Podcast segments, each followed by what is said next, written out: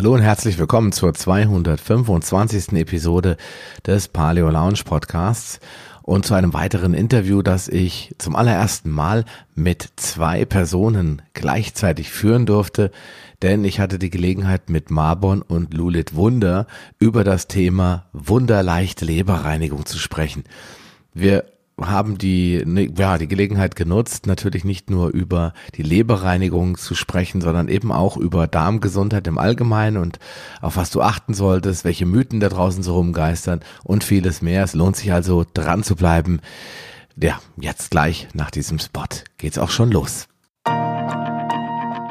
Willkommen in der Paleo Lounge, deinem Podcast für Paleoernährung und einen ganzheitlichen Lebenswandel. Für ein Leben in Harmonie mit deinem Körper und der Natur.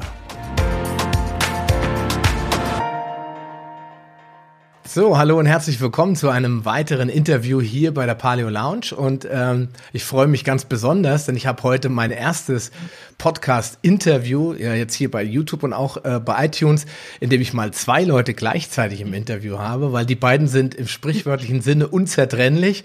Hallo und herzlich willkommen, Marbon und Lulit Wunder. Ja, hallo. Ja, schön dabei zu sein. Freut uns, dass wir hier sind.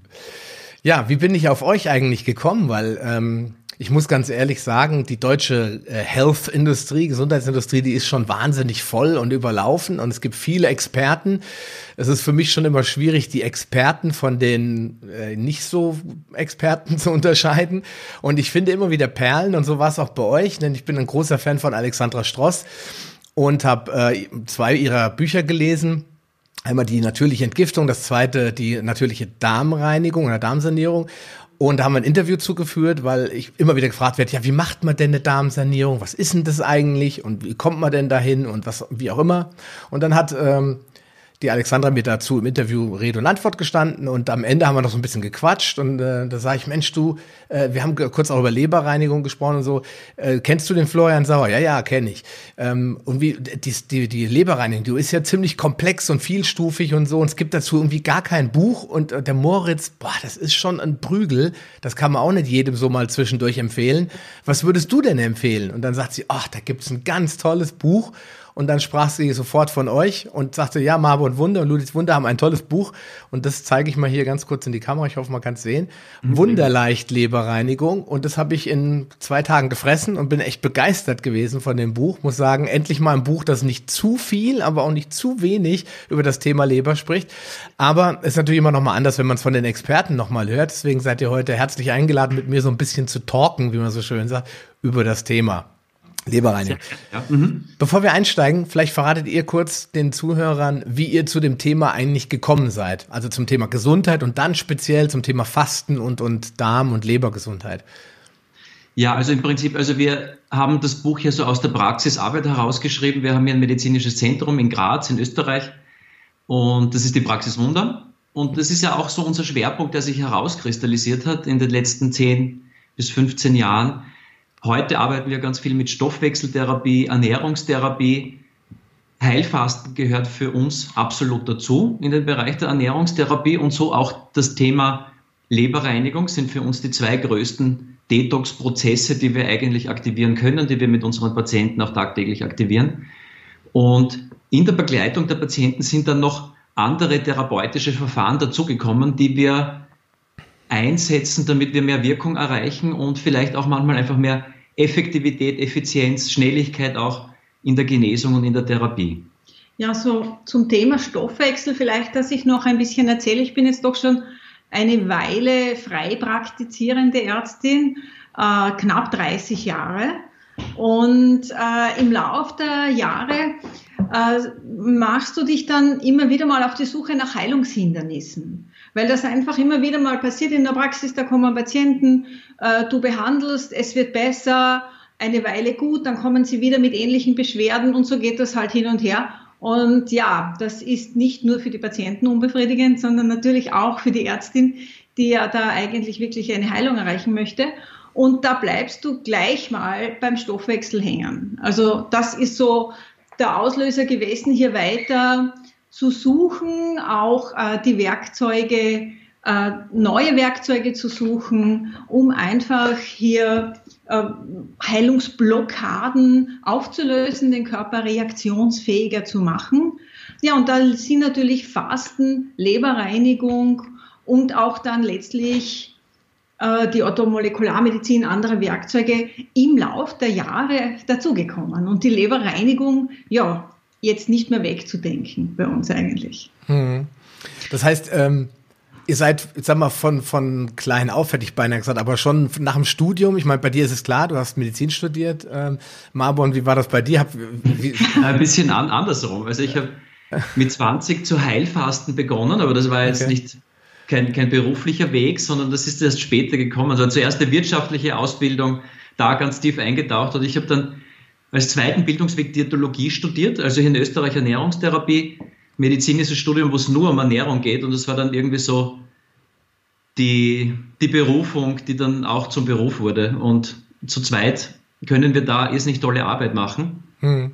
Und ich glaube, es ist auch so ein Bereich, also Ernährungstherapie, Diätologie wird ja oft irgendwie nur gesehen mit der Zufuhr, was der Körper bekommt, wie man ihn richtig ernährt, damit er alle Stoffe zur Verfügung hat. Aber wir dehnen den Begriff definitiv aus in unserer Arbeit und es geht ja definitiv auch darum, etwas loszuwerden, etwas rauszubekommen aus dem Körper.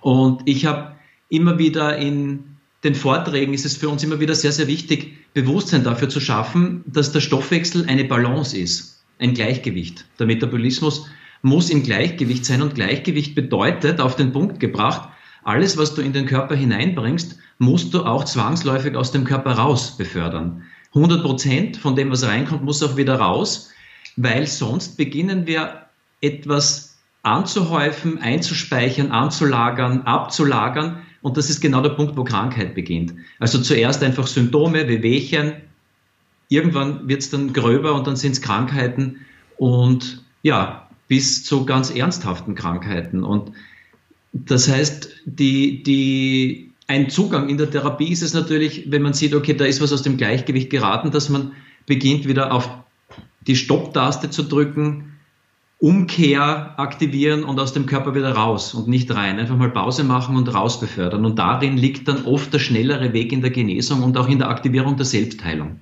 Hm. Ich meine, das ist ja ähm, vor 2500, 5000 Jahren nicht notwendig gewesen. Jetzt kann ich natürlich einige Schulmediziner verstehen, die sagen, ja, gut, es hat doch immer geklappt. Wir sind auch früher, vor 100 Jahren, haben wir da auch nicht gefastet, was ja nicht stimmt. Ja, die Leute haben schon immer gefastet. Ja. haben wir damals mehr gefastet medizinisch genau. in Europa als heute. Ja. Genau. Und auch unsere Steinzeitmenschen sind eigentlich nur überhaupt äh, zu dem geworden, was sie sind, weil sie regelmäßig gefastet haben. Nicht aus Spaß. Heute ist es ja mehr, ich muss mich dazu ein bisschen bewegen, um wieder zur Gesundheit zu kommen. Damals war es selbstverständlich, weil es gab keine Kühlschränke. Ich musste ja irgendwie wieder auf Jagd gehen oder auf Sammeltour gehen, damit ich wieder was zu essen hatte. Heute sitze ich ja quasi auf der Couch und kann mir den Kühlschrank gleich daneben stellen und kann die ganze Zeit futtern, futtern, futtern. Also rein, rein, rein, wie du eben gesagt hast. Nur zum Rausgehen, da reicht es irgendwie nicht mehr. Was ist eurer Meinung nach der Grund dafür, dass so, viel, so viele Leute damit Probleme haben? Welche Stoffe sind es eurer Meinung nach, die wir uns zuführen, die auf natürlichem Weg gar nicht mehr raus wollen? Ja, also ich glaube, es sind so zwei Sachen. Also das ist definitiv die künstliche industrielle Fertigung von Lebensmitteln, wobei wir das jetzt gar nicht mehr Lebensmittel nennen können. Also wir sagen ja dann eher Nahrungsmittel dazu. Ja. Und du hast auf alle Fälle dann auch die Menge. Das heißt, wir, wir haben diese natürliche Nahrungskarenz, Essenbau, Essenspausen, die wir ja jetzt wenn wir einfach jetzt mal so tausend Jahre in die Vergangenheit blicken oder vielleicht gar nicht so weit, sondern reicht ja auch schon viel kürzer, wo wir sehen, dass das im natürlichen Kreislauf des Jahres der Fall war, dass da einfach erzwungene Nahrungskarenzen waren. Und die, die haben wir zum Glück ja auch irgendwie nicht, aber irgendwie leidet natürlich der Körper darunter, weil er darauf eingestellt ist. Ja, es gibt ja, es gibt ja definitiv verschiedene Programme, die du im Körper aktivieren kannst. Und wir nennen das ganz gern die A-Seite und die B-Seite, jetzt mal so vereinfacht gesagt. Und die A-Seite, das ist halt die, die wir alle kennen. Ja, du bist hungrig, du isst irgendwas, meist mit viel Kohlenhydraten noch dazu, einfach, weil wenn du sehr hungrig bist. Und dann verdaust du das und verarbeitest das so gut du halt kannst und dann ist wieder zu wenig an Kalorien da, weil der Insulinspiegel vielleicht auch jetzt da mitspielt und dann bist du, bist du wieder gezwungen zu essen und dieses Spiel geht also. Hunger, Essen, etwas verdauen, dann wieder Hunger essen. Also das ist die A-Seite, die wir alle kennen. Und es gibt aber noch die andere, die ja jetzt in diesen Essens, langen Essenspausen, teilweise erzwungenen Essenspausen in unserer Menschheitsgeschichte ganz natürlich eingeschaltet wurden. Also die Platte, die aufgelegt worden ist. Und die hält uns fit, weil das nämlich das Recyclingprogramm ist. Weil hier der Körper dann die Chance nützt, okay, es kommt jetzt nichts von außen und der räumt dann mal auf. Das heißt, da wird dann der Müll aufgeräumt, aufgegessen, es wird Energie erzeugt und zugleich aber auch aufgeräumt. Und das ist eine Seite, die viele von uns überhaupt nicht mehr kennen weil wir Gott sei Dank in einer, in einer Zeit leben, wo wir nicht erzwungenermaßen Essenspausen haben. Aber wir sagen immer, ja, man tut schon sehr gut daran, die Seite mal aufzulegen, um so ein Serviceprogramm zu schalten und hier wirklich mal einen großen Hausputz zu machen, sozusagen, ein Service.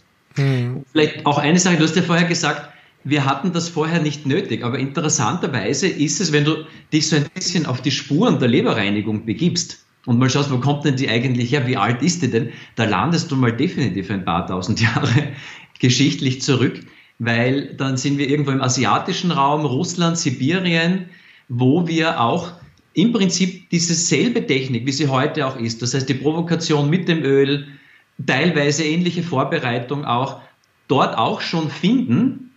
Und irgendwie hat das halt auch damals, trotz natürlicher Lebensmittel, auch schon eine Rolle gespielt, die Leber zu reinigen. Und das heißt, man könnte jetzt fast sagen, die Leberreinigung gehört zu uns Menschen einfach dazu.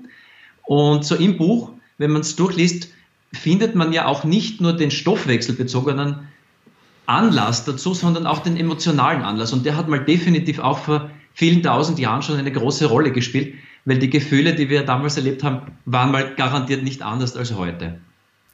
Ja, das stimmt. Ähm mit der, mit der Leberreinigung, das ist schon auch mit Einläufen. Ich habe jetzt auch wieder gelesen zum Thema Einläufung, Darmspülung wird auch schon viele tausend Jahre gemacht, immer wieder. Es gibt sogar ganz alte Irrigatoren äh, mhm. aus Tongefäßen, so, wo man das alles schon nachweisen kann. Also wenn dann immer heißt, das wäre neumodscher Kram und die, man würde sein Mikrobiom damit zerstören und wegspülen, das, das zeigt halt, dass man sich dann nicht so richtig mit beschäftigt hat. Wir gehen da auch, glaube ich, dann später noch mal ein bisschen drauf ein. Mhm. Ähm, also kann man zusammenfassend sagen, wir haben uns, wie so häufig, äh, wenn wir krank sind, zu weit von dem verabschiedet, was eigentlich für uns vorgesehen, also unser evolutionäres Programm haben wir verlassen. Wir legen viel zu viel die A-Seite der Platte auf und viel zu selten die B-Seite, ja. Äh, was, klar, kommt noch hinzu, ich habe Geschmacksverstärker, Glutamate, ich habe Zucker oder äh, stark wirkende Kohlenhydrate, die immer wieder eine Sucht auslösen. Ich äh, man könnte ja meinen, ich weiß es besser und ich muss es dann doch immer an Weihnachten wieder lernen. Wenn ich dann denke, boah, jetzt hast du schon fünf Kekse gegessen und hast Lust, noch Zähne zu essen, weil einfach das Suchtprogramm abläuft. Genau. Äh, nachdem ich das Buch von Alexandra Stross jetzt mit der Darmsanierung gelesen habe, da war mir das auch klar. Die Hefen schreien nach Zucker. Ja? Und wenn, oh, die, ja. wenn die einmal da sind ja, und sitzen da unten, und schreien dann, dann wollen sie gefüttert werden und dann gibt's oben ein Signal, es ist nicht genug Nahrung da und du hast gerade eine Weihnachtsgans mit Klößen verdrückt und denkst, äh, wie kann das sein? ja, das müssen die Leute lernen zu verstehen, ja. Es ist, es, ist, es ist eine Reise. Also ich glaube auch, man kann das nicht von heute auf morgen alles lernen und verstehen. Und wichtig ist nur, dass man sich auf diesen Weg begibt und dass man sucht. Und dann findet man heute dank Internet und dank eben Podcast und Leuten, die das verbreiten möchten, überhaupt kein Problem mehr, auch an die guten Informationen zu kommen. Ich glaube, man muss einfach nur dranbleiben. Ja, wir machen auch die Erfahrung, dass so im Zuge der Therapie, wenn es mal jemand angeht und, und die ersten Schritte setzt, es ist für mich immer so ein Zeichen der beginnenden Heilung, wenn, wenn wieder begonnen wird, auf den Körper zu hören, die Signale des Körpers zu erkennen. Also wenn wir wieder spüren, ja, okay, das hat gut getan, das hat weniger gut getan, ich brauche wieder was, wenn wir wieder mehr reagieren auf das, was der Körper uns sagt, das ist schon ein Zeichen, das, was weitergegangen ist. Dass man also wirklich wieder in die richtige Richtung schaut und hier wieder in die Balance kommt, wie wir es so gern nennen. Mhm. Weil es ist ja dann auch so, wenn du erzählst von, den, von deinen Weihnachtskeksen und so. Unser Ziel ist ja, den Darm, das ist so eins unserer Hauptgebiete natürlich, den, den Darm wieder schön in die Balance zu bringen, das Mikrobiom wieder da zu haben. Und wenn dann hier mal ein Feiertag ist, eine, ein, ein, eine spezielle Angelegenheit und du schlägst mal über die Stränge, dann schafft ein gesunder Körper das durchaus hier auch mal das auszugleichen und du ruderst dann zurück und die Sache ist erledigt. Hm. Also das, es ist dann nicht so, dass du nie wieder jetzt dir irgendwie etwas gönnen äh, sollst. Das ist nicht das, was wir, was wir, wie wir arbeiten und wie wir selbst auch leben. Also es gibt diese Rhythmik im Körper. Es gibt äh, diese Zeiten, die üppigen Zeiten und die kargen Zeiten. Und das ist eine Dynamik, die den Stoffwechsel auch gesund erhält und nicht nur den Stoffwechsel eigentlich das ganze Menschsein ausmacht, aber auch im Stoffwechsel, das ist ganz wichtig. Die Entlastung, dieses Ausatmen und das Einatmen, da haben wir das ja auch. Und bei der Ernährung ist es eigentlich genau das Gleiche. Hm. Ja, du wolltest was sagen? Sprich ruhig. Ja, ich, ich denke mir vielleicht auch noch an eine wichtige Information, weil es ist ja immer wieder in der Therapie ja auch zu beobachten für uns, es ist viel schwerer, aus den, in, in, in, aus den Gewohnheiten heraus kleine Änderungen zu machen, als wie einmal einen richtig starken Bruch mit einem Detox-Prozess, wo du einfach komplett rausgerissen wirst. Du hast quasi einen Reset, Neustart in Form von Heilfastenwoche, Leberreinigung. Auf alle Fälle ist mal das Suchtverhalten unterbrochen und du kannst nach dem leichter neue Gewohnheiten aufbauen oder eine ernste Ernährungsumstellung erfolgreich durchziehen, weil du einfach mal den Bruch geschaffen hast. Und dann ist das, dann ist das leichter, als wie jetzt aus dem Gewohnten heraus mal hier, da ein bisschen was verbessern, dort was verbessern. Da ist es wirklich besser, man macht einfach eine Detox-Kur. Mhm setzt dann neu auf. Und ich glaube, das gelingt auch mit der Leberreinigung sehr, sehr gut. War uns ja auch dann total wichtig, dass wir da auch Hilfestellung bieten nach der Leberreinigung. Das war ja auch sowas, wo wir den Eindruck hatten, das fehlt. Die Leute machen Leberreinigung, aber sie machen dann auch sehr schnell wieder so weiter, wie sie es vorher gemacht haben. Und deswegen gibt es bei uns definitiv eine, nicht nur eine Vorbereitung, sondern auch eine ganz intensive Nachbereitung, wo wir den Leuten versuchen, das Gefühl zu geben, wie es richtig weitergeht dann auch. Hm. Ja, ähm, ich glaube, das ist auch ein bisschen typenabhängig. Also ich bin zum Beispiel so ein Typ, äh, ich könnte jetzt eine Leberreinigung einfach sofort anfangen. Das würde mich jetzt nicht aus der Bahn werfen. Ich bin, bezeichne mich aber selbst als metabolisch flexibel. Also ich kann schon relativ schnell umschalten von Kohlenhydraten auf Fetternährung, zum Beispiel auf Keto. Es gibt aber Leute, da wird das wahrscheinlich nicht gehen. Die werden wirklich erstmal so einen Entlastungstag brauchen oder drei, vier, fünf Entlastungstage, um erstmal von ihren 36 Mahlzeiten runterzukommen auf vielleicht nur noch drei. Das ist halt schon schwierig, ja. Und das, aber das ist ja gut, wenn man mehrere Wege einschlagen kann, ja. Es gibt dann die Eiligen, wie die Alexandra immer sagt, ja. Die, die es eilig haben, die können es in drei Wochen durchziehen und die anderen nehmen sich halt sechs Wochen Zeit. Es sollte jeder nach seinem eigenen Tempo gehen, damit er auch nachher die Chance hat, zum Erfolg zu kommen. Weil wenn das alles in Druck ausartet, das äh, sehe ich auch bei den ganzen Ernährungsthemen ganz allgemein. Also isst mal weniger Kohlenhydrate, das funktioniert da nicht, wenn die Leute von heute auf morgen auf alles verzichten sollen, was sie so gewohnt sind. Deswegen sollte man vielleicht so Stück für Stück ein paar Sachen weglassen und dann mal gucken, wie fühlt sich das an? Ja, wie geht's mir damit? Und dann kann man immer noch weitergehen, ja. Macht ihr das in der Praxis auch so? Also wenn ihr jetzt Leute wirklich betreut, ihr habt ja in dem Buch, das finde ich ja sehr schön, muss ich nochmal dazu sagen, da gibt es ja so ein, wie in der sind eure Helden. Ja? Die Heldengeschichten, ja. Genau, unsere Helden heißen sie. Da gibt's einmal die Anna äh, und der Johannes. Ich glaube, die sind so auch ein Paar, ne? Äh, und dann gibt's noch eine Charlotte. Nee, Charlotte? Oder wie heißt ja. sie? Ja, genau. Ja, und ihr erzählt immer aus den verschiedenen Sichten. Ich glaube, der eine macht einen Online-Kurs, der eine macht, äh, ich glaube, klar, der Unternehmer, der nimmt sich die Zeit, der nimmt sich den, Aus den Timeout und kommt zu euch, macht dann so richtig intensiv die Betreuung und dann gibt's einen, die macht's mit dem Buch und kauft sich das Set bei euch so. Ne? Das finde ich halt sehr interessant, dass den Leuten der Eindruck vermittelt wird, du musst jetzt hier nicht für 2000 Euro bei uns eine Kur machen. Du kannst einfach auch das Buch kaufen und vielleicht mal selbst damit experimentieren oder du machst den Online-Kurs. Es gibt ja Leute, die wollen damit auch nicht an die Öffentlichkeit. Ja, genau. Die, die, sagen, ich will nicht gesehen werden und schon gar nicht will, will, dass mir jemand beim Einlauf äh, machen noch zuguckt oder hilft. Ja, kann man ja auch verstehen. Ja. Wie habt ihr die Erfahrung? Gibt es, sagt ihr 30, 30, 30 oder gibt es eine Tendenz in eine Richtung, wie die Leute das durchführen? Nee, also es war auf alle Fälle die, der, der Wunsch mit dem Buch war einfach das rauszubringen, damit viel mehr Leute ohne viel Aufwand und auch mit niedrigem Budget einfach mal die Leberreinigung richtig machen können zwölftägig einfach mal ein intensives Programm durchziehen können, ohne jetzt wirklich Geld zu investieren, irgendwo hinreisen, dort auch noch dann Unterkunft und medizinische Betreuung. Also es macht manchmal total Sinn, vielleicht auch, wenn man sich alleine überhaupt nicht zutraut oder wenn da wirklich die Gesundheit schon weg ist und man will da einfach wieder zurück dorthin gelangen, wo man vielleicht vor 10, 15 Jahren mal war, dann braucht es halt ein bisschen mehr. Dann arbeiten wir bei uns in Graz mit jeden zweiten Tag eine Kolonhydrobehandlung, dann gibt es Infusionstherapie dazu, ähm, Blutlabor, also da ist auch für schwere Fälle natürlich Genesung möglich in kurzer Zeit, da geht ganz viel. Aber wenn jemand sagt, okay, prinzipiell, ich, schau, ich will auf meine Gesundheit schauen, ich kenne mich da schon ein bisschen aus, fühle mich prinzipiell gut und gesund, dann kann man die Leberreinigung definitiv auch zu Hause im Alleingang durchführen.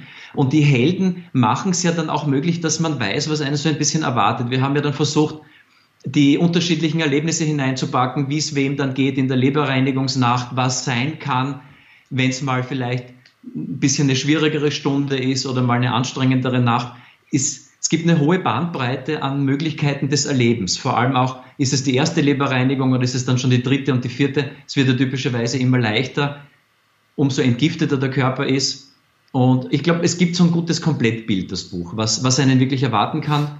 Aber gleichzeitig macht es auch Mut, es einfach durchzuziehen und nicht zu zweifeln und einfach die Entscheidung dafür zu treffen. Mhm. Ja ist ja auch so ein, ein, eine Typensache, wie du selbst sagtest. Du bist der Typ, der das schnell umstellen kann und andere wieder nicht. Und da ist es schon gut, einfach einmal eine Struktur zu haben, die wir hier vorgeben, aber du kannst dein Tempo gehen. Es ist ja auch bei dieser Kurs so, du kannst die Vorbereitung auch ausdehnen. Wir haben drei Tage, vier Tage, wo wir sagen, das ist die Vorbereitungszeit wenn, wenn du dich nicht sicher fühlst, machst das halt ein bisschen länger. Wenn du das Gefühl hast, ich bin ohne dies da recht gut in Schuss, ich, ich kenne mich da aus, das ist für mich nichts Besonderes, dann machst du das kürzer. Und so kannst du wirklich anhand des Buches, das war uns ganz wichtig, anhand des Buches allein auch mit dieser Struktur gut durchgehen. Also wir haben da nichts zurückgehalten, so als geheime äh, Wissen, das nur in der Praxis ausgegeben wird, sondern es ist wirklich das komplette Programm eigentlich in diesem Buch drinnen. Das war uns sehr wichtig. Okay. Und das ist vielleicht auch so als Info jetzt für alle, die jetzt noch gar nie was davon gehört haben, das ist wirklich tausendfach erprobt auch jetzt bei uns hier. Der, der Ursprung war ja eigentlich ein ganz interessanter. Wir haben ja früher eben in der Praxis gearbeitet, haben kleine Gruppen angeleitet, wo wir dann mal in Kroatien am Meer waren, so eine exklusive Fastenwoche, Leberreinigung, sieben Tage, 14 Tage. Und dann ging's, nahm es ein bisschen eine Wende. Also wir haben begonnen dann auch mit Gemeinden hier in der Steiermark in Österreich zu arbeiten. Mhm. Und nach den ersten Vorträgen kam dann einfach auch mal so das Projekt, der Plan oder einfach nur mal die Idee zuerst ein, mit, mit, mit, mit einer kompletten Gemeinde so eine Aktion durchzuziehen. Also Heilfasten, Leberreinigung. Okay. Und es war eigentlich nur zuerst so ein spontaner Vorschlag, machen wir das mal für die ganze Gemeinde. Plötzlich hieß es ja von allen Seiten, die irgendwie relevant waren. Äh, Kaufhausbetreiber, Bioladen, Apotheke, Bürgermeister, alle haben ja gesagt. Und so fing das hier an bei uns in der Steiermark mit einer Gemeinde und nach vier Jahren waren es dann schon fünf Gemeinden, die so um die Osterzeit, also so wie jetzt gerade, dann mit über 100, 150 Leuten gemeinsam diese Leberreinigung gemacht haben und eine Heilfastenkur gemacht haben. Und so ist dann eigentlich auch die Wunderleicht Leberreinigung entstanden, indem wir einfach wirklich große Gruppen angeleitet haben, gesehen haben, was braucht's, worauf kommt's an, wo sind die Defizite und so ist dann das Wunderleicht Fasten und auch die Wunderleicht Leberreinigung daraus entstanden. Hm, okay. Das ist natürlich interessant. Da, da muss man erstmal das ganze Material besorgen, oder? Dann sitzt man da, oh, warte, wir brauchen 50 Liter Mariendistelöl. Ja, und, und, und die, das ist dann in Kroatien überhaupt möglich gewesen? Oder wie habt ihr das dann angestellt? Oder ist dann einer mit dem Chat schnell nach Graz? Das kleine Gruppen, also das war ja wirklich so eine, eine kleine exklusiver Kreis, aber in den Gemeinden, das war wirklich schön. Also da haben die Apotheken mitgezogen, äh, der Bioladen hat die Verpflegung organisiert. Also es war wirklich eine Teamveranstaltung und so ist es dann, haben es dann auch wirklich 100, 150 Leute in einer Gemeinde total bequem machen können. Die haben einfach alles bekommen, mussten sich nicht anstrengen. Irgendwo, die Säfte wurden gepresst, es war total super. Hm, okay. Ja, das ist äh, auf jeden Fall eine super Sache, weil wenn mehr Leute mitmachen, äh, dann hat man erstmal auch mehr Motivation, glaube ich. Ja, ich mache auch mit, kommen alle, der dicke Apotheker, ihr macht mit, da mache ich auch mit. Ja, das ist dann schon was anderes, als wenn man da so alleine sitzt. Oh, meine Frau isst, was sie will, meine Kinder essen, was sie wollen, meine Freunde essen, was sie wollen, und ich soll jetzt hier Rohkostsäfte trinken, eine Postmahlzeit. Ist dann schon, glaube ich, ein großer Schritt für manche Leute. Ne? Aber bevor wir jetzt äh, in die Erfolgserlebnisse einsteigen, schauen wir uns doch mal die Leber an.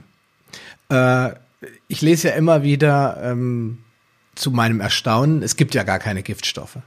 Ja, der Körper entgiftet sich perfekt selbst und alles wie Giftstoffe schlacken, das ist eine Erfindung von euch natürlich und von den ganzen anderen, weil ihr wollt nur Bücher verkaufen.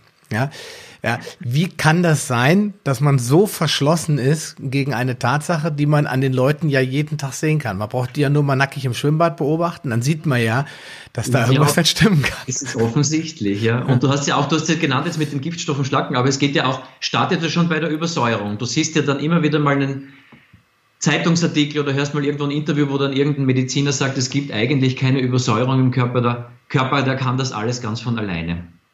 Ja, kann er ja. Dann holt er halt das Salz und alles eben aus dem Knochen. Ja. Irgendwie schafft das, weil wenn er es nicht schaffen würde, wäre man tot. Deswegen bin ich immer so bei Übersäuerung, aber ich sage immer, wir sind alle im Säureüberschuss. Das heißt, wir produzieren viel mehr Säuren als Basen und das ist Raubbau am Körper. Weil überall, wo Mineralien sind, wir haben kurz bevor wir gestartet haben, hat Ludit erzählt mit der Magensäure, dass die ja auch als Byproduct, hätte ich jetzt beinahe gesagt, Bicarbonat absp äh, abspalten kann oder herausgibt. Das sind alles Prozesse, die der Körper, glaube ich, nicht unbedingt so plant, muss sie aber tun weil ansonsten die Säure den pH-Wert im Blut anhebt und dann sind wir tot. Also es senkt, Entschuldigung, nicht anhebt. Und dann habe ich halt ein Problem. Deswegen muss ich irgendwie muss da was aus dem Ruder laufen. Was ist es? Ja, das Thema ist, äh, denke ich auch, der Körper ist so ein feines Werkzeug, reagiert auf alles, kompensiert auch alles. Wir haben wir machen das ganz gern, dass wir auch äh, ein, ein, Bild wählen, dass wir den Körper mit einem mit einer Maschine, zum Beispiel mit einem Auto vergleichen, als Verbrennungsmotor, wo diese Mechanismen natürlich ähnlich, aber viel simpler ablaufen. Also unser Auto würde definitiv viel früher schon Probleme machen, aufmucken oder stehen bleiben, als es unser Körper tut. Das heißt, unser Körper funktioniert lange, lange Zeit noch immer fast perfekt obwohl wir ihn schon lange quälen. Das ist dieses Prinzip der Homöostase, das, also das ist Lebensprinzip, dass der Körper darauf ausgerichtet ist, immer ein gutes ähm, Milieu zu schaffen. Und der kompensiert das unglaublich lange. Wenn dann Symptome auftreten, das ist dann erst schon die Spitze des Eisbergs. Aber drunter, der Eisberg, der, der wächst relativ lang, langsam. Und es ist, es ist halt so in der Medizin, ähm, dass das alles sehr, sehr langsam geht mit, mit den äh, diversen auch Methoden, die jetzt angewandt werden in der Diagnostik. Die sind zwar einerseits sehr differenziert, auf der anderen Seite werden sie dem Körper aus unserer Sicht trotz allem nicht gerecht. Hm. Wir haben im Körper ein viel feineres Equilibrium als unsere Maschinen uns das anzeigen. Ein Beispiel ist das, was du schon kurz angesprochen hast, eben mit dem Säurebasenhaushalt, mit der Magensäure, dass das nicht direkt mit dem was wir im Moment essen zu tun haben, hat, wenn du, wenn du jetzt zum Beispiel äh, Sodbrennen bekommst durch ein Essen, sondern dass das auch diese Vorgeschichte hat, dass deine Gewebe übersäuert sind und der Körper, um das ausgleichen zu können, jetzt überschießend reagiert und noch viel mehr Magensäure produziert, einfach damit er genug Bicarbonat hat. Das ist ein so ein Coping-Mechanismus im Körper und da gibt es unzählige. Da ja, gibt es ganz, ganz viele und äh, mit diesen Übersäuerungen, da hat man wirklich lange, lange Zeit in der Medizin das einfach viel zu simpel gesehen, hat den Blut-pH gemessen. Wir wissen das ja aus der Intensivmedizin. Ja, natürlich, der Blut-pH, der muss stabil bleiben und in einem ganz engen Bereich, sonst landen wir auf der Intensivstation oder auf dem Friedhof. Das ist klar. Aber das drumherum, das wurde sehr lange nicht so wirklich angeschaut. Jetzt schaut die Sache allmählich schon etwas anders aus. Jeder spricht schon von Epigenetik und auch diese, diese ganzen Begriffe wie chronisch latente Übersäuerung, diese latente Azidose hat sich jetzt auch schon in der Medizin durchgesetzt. Es dauert einfach viel länger, als man sich das gemeinhin vorstellt, bis das dann wirklich äh, bekannt wird. Und du musst auch denken, also natürlich, der Körper hat ja ganz viele Mechanismen. Er kann den Säurebasenhaushalt regulieren. Er kann ja auch entgiften, aber es geht sich einfach nicht mehr aus. Das heißt, so wie wir unser Leben leben, reicht das nicht und wir müssen einfach nachhelfen und wir müssen einfach Phasen setzen, wo wir dann korrektiv eingreifen und wo wir dann einfach ein bisschen mehr entgiften und ein bisschen mehr Basen zuführen, damit der Körper wieder mehr ins Gleichgewicht hineinkommt. Und dann sieht man ja auch, dass Symptome sehr, sehr schnell besser werden können. Also das Tolle daran ist, das meiste, wovon wir jetzt gesellschaftlich konfrontiert sind, sind ernährungsabhängige bzw. stoffwechselabhängige Erkrankungen. Und man kann jetzt wirklich sagen, es ist wahrscheinlich 80 Prozent von dem, wovon wir konfrontiert sind. Und das ist alles etwas, was auch sehr schnell wieder besser wird, wenn wir beginnen, die richtigen Entscheidungen zu treffen. Und die Entscheidungen treffen wir ja jeden Tag mit dem, was wir, essen, äh, was wir einkaufen, was wir zubereiten, was wir essen. Wir definieren jeden Tag aufs Neue, ob es besser wird oder schlechter. Ich ähm, stimme dir zu. Ich würde sogar sagen, dass es fast 90 Prozent sind. Ich glaube, fast alle Krankheiten, mittlerweile spricht man auch bei Krebs ganz klar von einer äh, metabolischen Erkrankung, ähm, weil wir ja an unserem Körper nur entweder mechanische Schäden erleiden durch Unfälle, dann haben wir vielleicht mal eine Entzündung, die durch eine Wundversorgung eine schlechte zustande kommt, aber ansonsten sind ja alle Krankheiten irgendwie auf Stoffwechselprozesse zurückzuführen, ja. Das heißt, irgendwas läuft da nicht richtig, sei es, weil ich Giftstoffe gegessen habe oder getrunken habe. Mittlerweile haben ja viele Leute auch Uran in Deutschland im Wasser. Wenn man das nicht rausfiltert, ja, dann hat man auch das Problem. Und wenn der Körper immer wieder von außen auch über die Haut, die atmet auch. Da kommt immer wieder, alles kommt irgendwie rein und muss verstoffwechselt werden. Ja, dann sind alle Krankheiten in meinen Augen fast darauf zurückzuführen. Was natürlich gut ist, wenn man das weiß, kann man die quasi wegmachen dann hat man einen Krankenstand, der ist 80, 85, 90 Prozent geringer. Dass bestimmte Industriezweige das jetzt nicht ganz so gut finden, kann man dann auch nachvollziehen. Und daher rührt vielleicht auch die Aussage, es gibt keine Giftstoffe. Ja, um einfach dann Leute wie Joachim Mutter oder sowas als Idioten darstellen zu können. Ja, weil die sagen, ja, da ist aber Schwermetall im Blut und im Hirn und das kann man überall finden und da würden wir jetzt, glaube ich, in eine ewige Runde drehen. Da landen wir bei Alzheimer, was auch mit Stoffwechselproblemen zusammenhängt, etc. Aber es wird schwer, eine Krankheit zu finden, im Moment, außer vielleicht Schnupfen und Husten. Und auch die kann man ja indirekt auf den Stoffwechsel zurückführen, weil da irgendwas im Mikrobiom nicht mehr stimmt. Dann können Viren sich überhaupt erst einnisten und dann entstehen überhaupt erst Erkältungen. Also ist schon ein bisschen verrückt, dass es dann doch im Endeffekt so einfach ist, wenn man mal richtig auf den Kern guckt und guckt, wo kommt das alles her. Mhm. Ja. ja. Und es ist halt äh, nicht mehr wegzudenken, diese Belastungen, die du da jetzt aufgezählt hast. Und es ist ja auch okay, es hat keinen Sinn zu jammern sondern man muss einfach was tun. Ne? Und das ist ja auch das Gute. Und auch, auch diese äh, Lebensführung, die wir jetzt alle haben, diese aktive, macht uns ja Spaß. Ist, wir machen das ja gerne. Viele Termine und sehr aktiv und, und, und. Das ist ja toll, aber natürlich fordert das auch den Körper. Und wenn ich jetzt so einen Lebensstil pflege und sage, das macht mir echt Spaß, ich mache das gerne, dann muss ich halt auf der anderen Seite auch die richtigen Entscheidungen treffen, dass ich eben dem Körper dann auch wieder die Entlastung gebe. Also mhm. da kommen wir jetzt zu dem, wo du früher gesagt hast, äh, ja, warum ist das jetzt auf einmal so dringend und früher hat es das nicht gegeben. Ja, es ist eine andere Zeit und ganz genau wissen wir ja nicht, was viel früher war. Aber wenn wir jetzt vergleichen, das Lebenstempo, das wir jetzt haben, verglichen jetzt mit den letzten paar hundert Jahren, ist es definitiv so, dass es höher ist. Und dann braucht es halt einfach andere Maßnahmen. Und die gute Nachricht ist, die gibt es auch. Also mhm. mittlerweile haben wir eine ganz Palette an Werkzeugen, wo wir das wirklich auch gut durchführen können und auch die guten Ergebnisse dann haben. Mhm. Ja, das ist ähm, in der Tat haben sich das Lebenstempo hat sich verändert. Es kommen viel mehr Informationen und und äh, Dinge von außen auf uns zu, was uns seelisch zunehmend belastet. Wir gelangen immer mehr in Stress rein. Das ist auch was, was der Darm nicht mag. Wir wissen ja heute auch, dass Außen äh, Streit mit der Ehefrau oder Stress im Job das Mikrobiom schädigen können. All diese Dinge.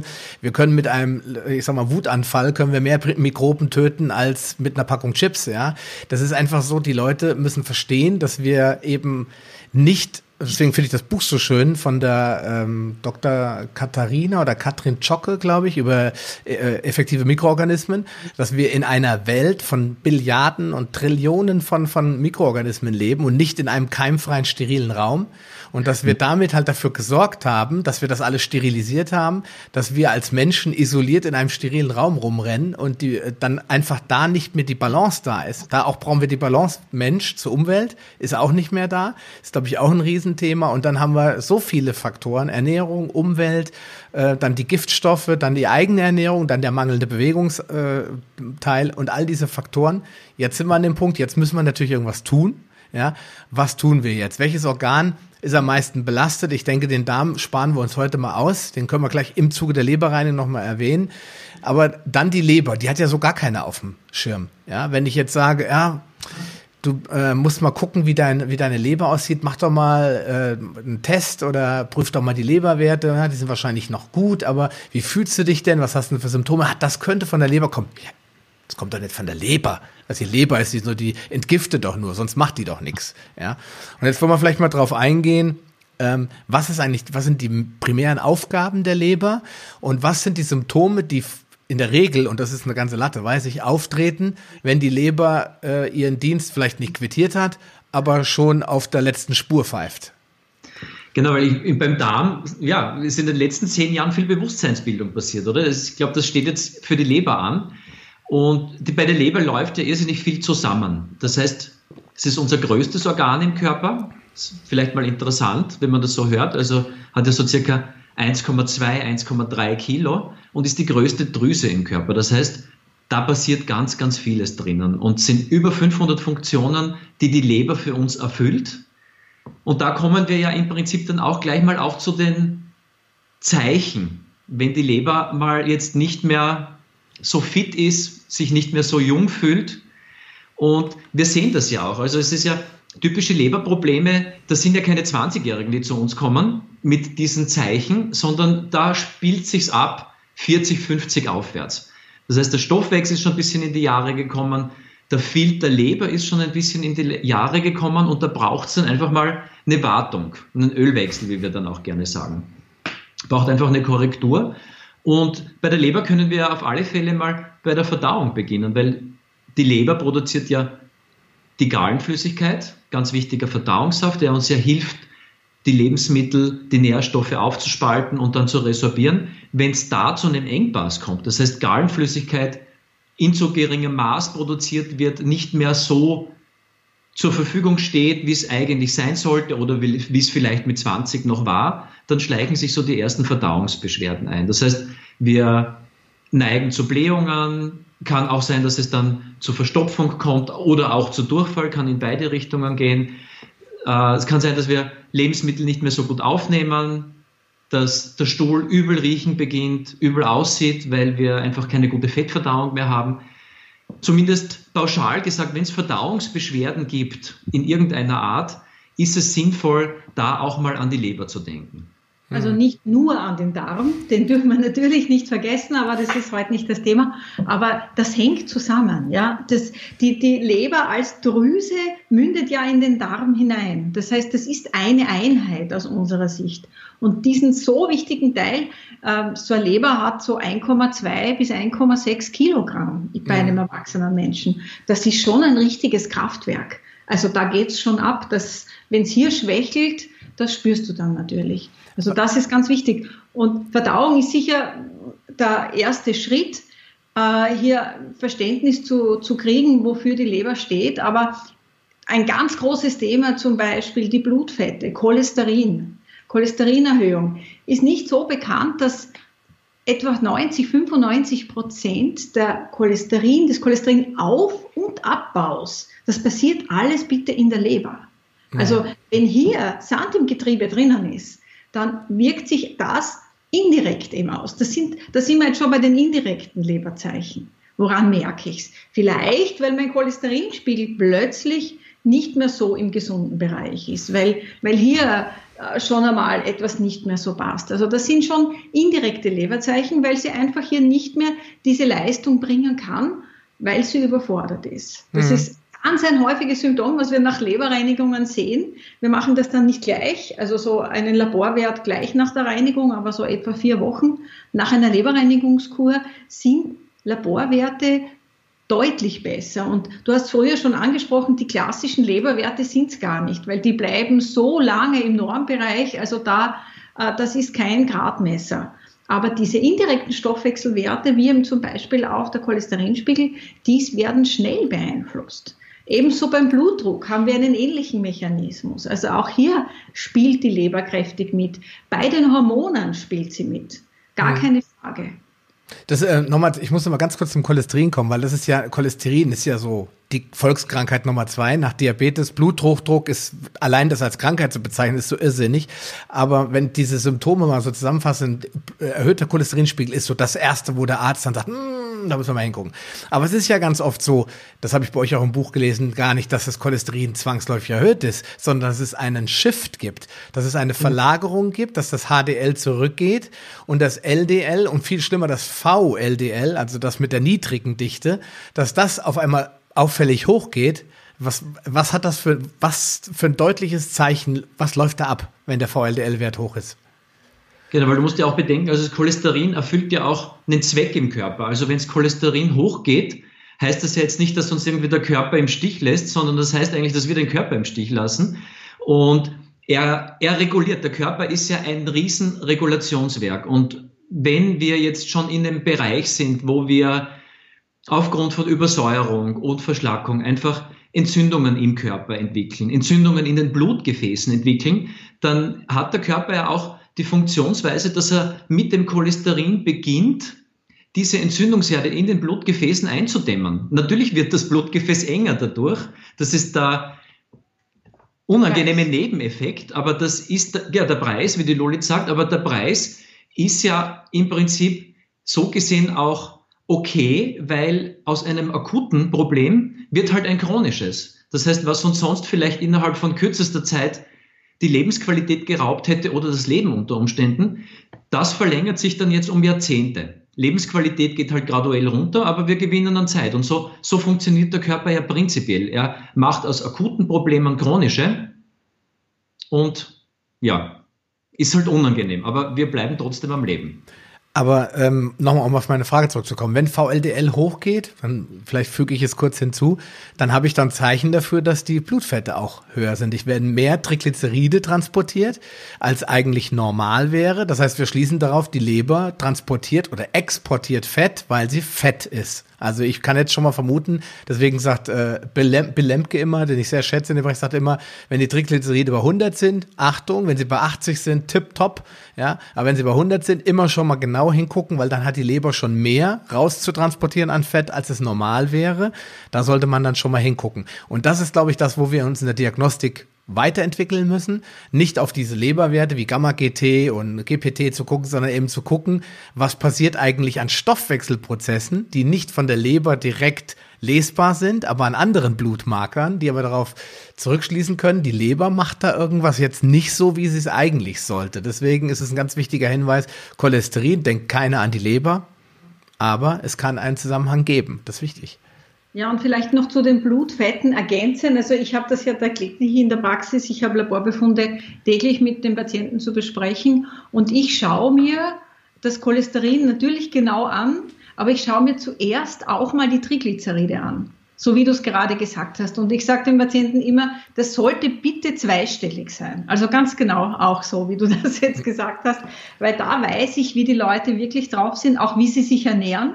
Manche glauben ja, dass sie sich sehr gut ernähren, brauchen aber durchaus noch Unterstützung. Und bei anderen funktioniert es sehr gut. Und wenn das zweistellig ist, dann sehe ich, da ist noch, äh, ist einfach viel Spielraum noch. Und ähm, da kommen wir auch zu dem Begriff Normalität, den ich vielleicht ganz gern auch noch reinbringen möchte, weil ein Triglyceridspiegel bei uns in Österreich ist also bis 150 normal. Ja, also das ist die Range. Bis 150 wäre das, wenn du das jetzt oberflächlich liest, wäre das okay, mein Stoffwechsel ist in Ordnung. Und wir wissen das aber alle schon. Alle, die sich dafür interessieren, wissen, okay, das ist nicht mehr in Ordnung. Und da kommen wir zum Unterschied normal. Ja, normal ist das, so wie sich die Norm ernährt, die Masse. Und dann habe ich natürlich auch mit dieser Norm die entsprechenden Ergebnisse zu erwarten, dass ich irgendwann einmal, so wie Marvin das gesagt hat, in den 40ern, in den 50ern irgendwelche Krankheiten entwickle. Hm. Wenn ich das nicht haben will, wenn ich überdurchschnittliche Ergebnisse haben will, muss ich rechtzeitig zurückrudern und aus dieser Norm ausscheren und eben nicht die Norm ausreizen bei den Blutfetten oder auch bei den Leberwerten. Auch, auch die, die gehen ja dann doch mal rauf. Da haben wir auch viel höhere Normalwerte, als wirklich gut sind. Mhm. Also, und ich muss eben schauen, wo gehe ich hin? Äh, will, will ich einen Top-Körper haben, dann darf ich mich nicht an der Norm allein äh, ausrichten, sondern ich muss schauen, dass ich das Optimum heraushole. Und das schaut ganz anders aus, ja. Ja gut, man muss dann auch bedenken, das ist für viele auch unklar, deswegen sage ich eigentlich, müsste jeder, jedes Kind in der Schule mal ganz längerfristig auch Anatomie kriegen, um mal zu gucken, wie die Organe miteinander verknüpft sind. Und dann sieht man ja, dass die Leber quasi im Zentrum steht und mit Pankreas, Darm und, und Magen wirklich so als Verteilorgan ist und mit allen zusammenarbeitet. Und wenn die nicht mehr funktioniert, dann füge ich mir ja gleich den vierfachen Schaden zu, weil alle mhm. anderen auch unterversorgt werden mit den jeweiligen Enzymen oder Flüssigkeiten und so weiter. Und dann wird die Leber eigentlich so aufs Alkoholsaufen reduziert. So war das also vor 20 Jahren. Ja, ach, der trinkt zu viel, der will dem seine Leber will ich gar nicht sehen. Die Leute, klar, Alkohol ist ein Gift für die Leber, das ist logisch, das ist auch richtig, aber dass so viele andere Dinge auch schlecht für die Leber sind, ja, das ja, hat man vergessen. Das Versteckte nicht. Also es ist ja auch lange Zeit war ja so das Thema Obst, je mehr Obst du isst, desto gesünder ernährst du dich. Und wo wir jetzt auch von der medizinischen Seite seit, seit ein paar Jahren einfach wissen, okay, dass die meisten Fettlebern bei uns hier Österreich, Deutschland, Schweiz, die sind sogar auf die Fructose bezogen und gar nicht mehr auf den Alkohol. Und wir haben, wir haben wirklich jede Woche haben wir eine Patientin, einen Patienten, die total empört bei uns in der Amnese sitzen und sagen, das kann es nicht sein. Ich war bei der gesunden Untersuchung und die haben mich hingestellt wie einen Alkoholiker. Dabei trinke ich ja eigentlich keinen Alkohol oder ganz selten. Man glaubt es ihnen, aber nicht, weil sie eine Leberverfettung haben. Mhm. Und ja, also es ist wirklich schlimm, dass da, das so häufig passiert und die Korrektur ist ja eigentlich nur mit dem Obst runter. Lieber mehr Gemüse statt Obst essen und dann wird das ja auch relativ rasch wieder korrigiert in, dem, in der Hinsicht ja auch. Ja gut, die Banane ist es ja auch nicht. Es ist auch nicht der Apfel, es ist einfach der Saft. Das Problem ist die konzentrierte Fructose, es ist die Cola, die voller Fructose steckt, das Mars, Snickers, all die Sachen, die überall Fructose drin haben. Weil ich kann mir nicht vorstellen, dass da draußen einer rumläuft, der drei Äpfel isst und der sagt, ich habe eine Leber, Fett, Fettleber. Das glaube ich irgendwie nicht. Du hast das oft äh, mit der falschen Uhrzeit. Also es sind Leute zum Beispiel, die am Abend einen Obstsalat essen oder so. Vom Schlafen gehen. Oh. Und mit der, mit der Uhrzeit, mit der Fructose passiert das sehr, sehr häufig sogar. Okay. Also es ist selbst auch die Patienten, die wirklich schon ein gewisses Ernährungsbewusstsein haben, haben dieses Problem immer wieder mal. Ah, okay, ja gut, das hätte ich jetzt keinem zugetraut, abends noch vorm Schlafengehen sich so einen Obstsalat reinzuhämmern. Das ist aber dann wahrscheinlich mehr als jetzt ein Apfel und eine Birne. Das ist dann wahrscheinlich drei Äpfel. ein bisschen mehr, aber es sind halt Leute, die Obst lieben und von Leuten, die Obst lieben, gibt's gibt's relativ viele leider. Okay, okay. Also, Sascha, das, was Marvin gerade erzählt, ich habe ihm das vorgestern erzählt, war ein Patient bei mir. Wirklich. Okay. Also, gesagt, ich weiß, ich mache es nicht mehr, aber lange Jahre habe ich am Abend meinen Obstsalat geliebt und hat auch eine Leberverfettung. Also das gibt es wirklich, ja. Mhm. Das gibt mhm. Aber klar, viel schlimmer ist dieses ganze Thema mit der äh, Fructose in den hochverarbeiteten Lebensmitteln, was du ansprichst. Also da weiß man gar nicht, was man abkriegt und man bekommt die Fettleber und kann es nicht einmal zusammenführen mit diesen Dingen, ja. Na, da kriegen ja dann schon Elfjährige eine Fettleber, ne, genau. weil sie zu Hause drei Liter O-Saft am Tag trinken. Ich meine, da macht auch die kindliche Leber, die ja noch völlig unbelastet ist, irgendwann schlapp und fängt an, Fett aufzubauen. Und das ist das, wo wir den Diabetes, Diabetes dann äh, sehen bei den genau. Kindern. Genau. Und äh, die Eltern sagen, wir achten auf die Ernährung, die trinken doch nur gesunden Saft. Ja, und mhm. dann haben wir dieses Problem. Äh, ich möchte noch mal, bevor wir auf die, die schädigenden Faktoren noch mal im Detail eingehen, noch mal darauf eingehen, was sind noch ein paar Symptome? Weil es sitzen ja, so ein paar Leute, die sagen, okay, wir haben jetzt Cholesterin gehört. Cholesterin ist ein genau, Thema. Du kannst ja vielleicht noch ein paar Sachen. Ich will mal sagen, also die Hormone mal definitiv. Oder das ist so ein Riesenthema heutzutage. Schilddrüsenhormonproblematik ist ja eins der aller häufigsten Medikamente, die verordnet werden, die verschrieben werden. Wir haben diese ganze Vitamin D-Thematik jetzt auch, auch, auch ein Hormon, wo wir alle zusammen im Mangel landen. Das heißt, hier können wir auf alle Fälle die Brücke herstellen. Also die Leber ist definitiv zuständig für Hormonvorstufen, für die Aktivierung von Hormonen, fürs Abbauen, Umwandeln, Umbauen von Hormonen. Und wenn wir hier in eine Dysbalance kommen, können wir definitiv auch mal einfach einen Blick zur Leber werfen und da die ersten Maßnahmen setzen zur Regeneration. Also da können wir den ganzen Hormonhaushalt optimieren und wieder ins Lot bringen. Mhm.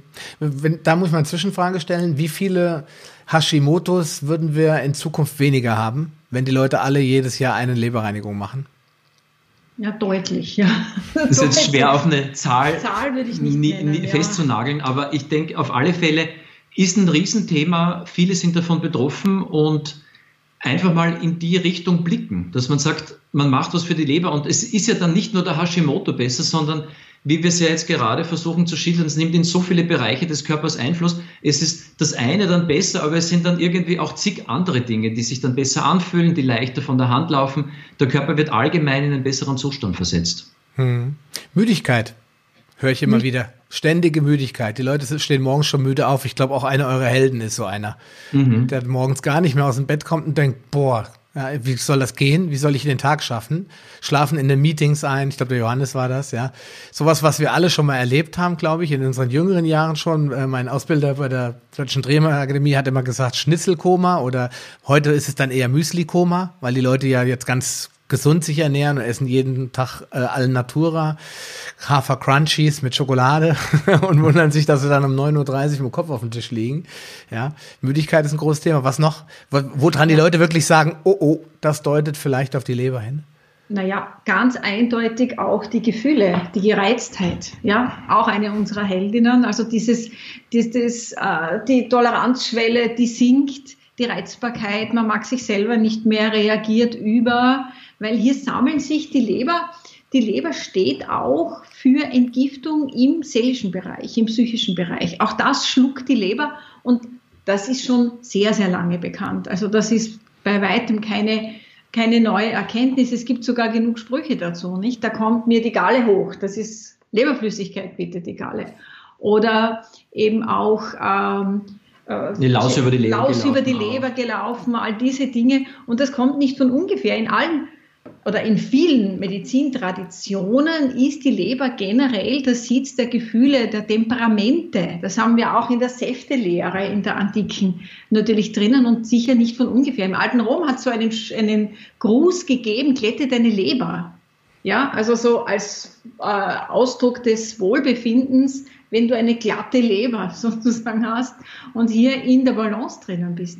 Und das spürst du im Psychischen durchaus, ne, mit dieser Gereiztheit. Ja, oder ein schöner Spruch finde ich ja auch, ist ja auch, was das Herz nicht verträgt, muss die Leber ausbaden. Also das vermittelt schon sehr, sehr viel.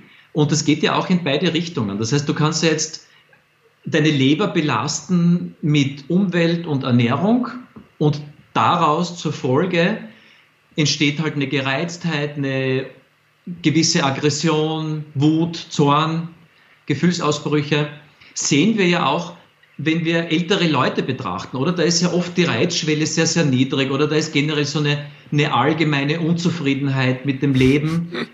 Ja. Das heißt, da hat man so, man muss da wirklich sehen, okay, die Leber ist unzufrieden. Das ist oft, ich, ich sage dann oft, das ist ja gar nicht der Mensch, denn das Organ leidet.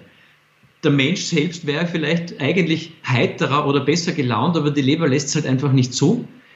Und du kannst aber auch von der anderen Seite haben, das heißt, wenn jetzt jemand in einer Situation sich befindet, wo die Gefühle unterdrückt werden, unterdrückte Aggressionen, wo man sich nicht selbst verwirklichen kann, wo man den eigenen Weg nicht gehen darf, ähm, sich so in einem Käfig eingesperrt fühlt, dann darf man sich auch nicht wundern, wenn die Leber als Organ dann reagiert und hier vielleicht über diesen Weg ein organisches Problem entsteht und die das dann natürlich irgendwann auch aufzeigt. Und ist ein wichtiger Organ, äh, emotionaler Spiegel bei der Leber, hat ja dann auch Einflüsse ganz stark auf den Schlaf. Auch so ein richtig wichtiges Zeichen. Und ich glaube, jeder, der in der Situation ist, dass er um eins in der Früh aufwacht und bis drei nicht einschlafen kann, das ist so die typische Leberzeit von der Meridianuhr, das ist das absolute Zeichen dafür, dass jetzt höchste, ja, also höchste Zeit ist, was zu unternehmen hinsichtlich Leber und da ist natürlich auch schön, wenn die Leute dann merken, dass sie wieder durchschlafen können, dass sie wieder ausgeruhter sind und dass ja da auch vielleicht von der Seite wieder mehr Energie und Kraft kommt, weil einfach die Regeneration über Nacht wieder besser funktioniert. Hm.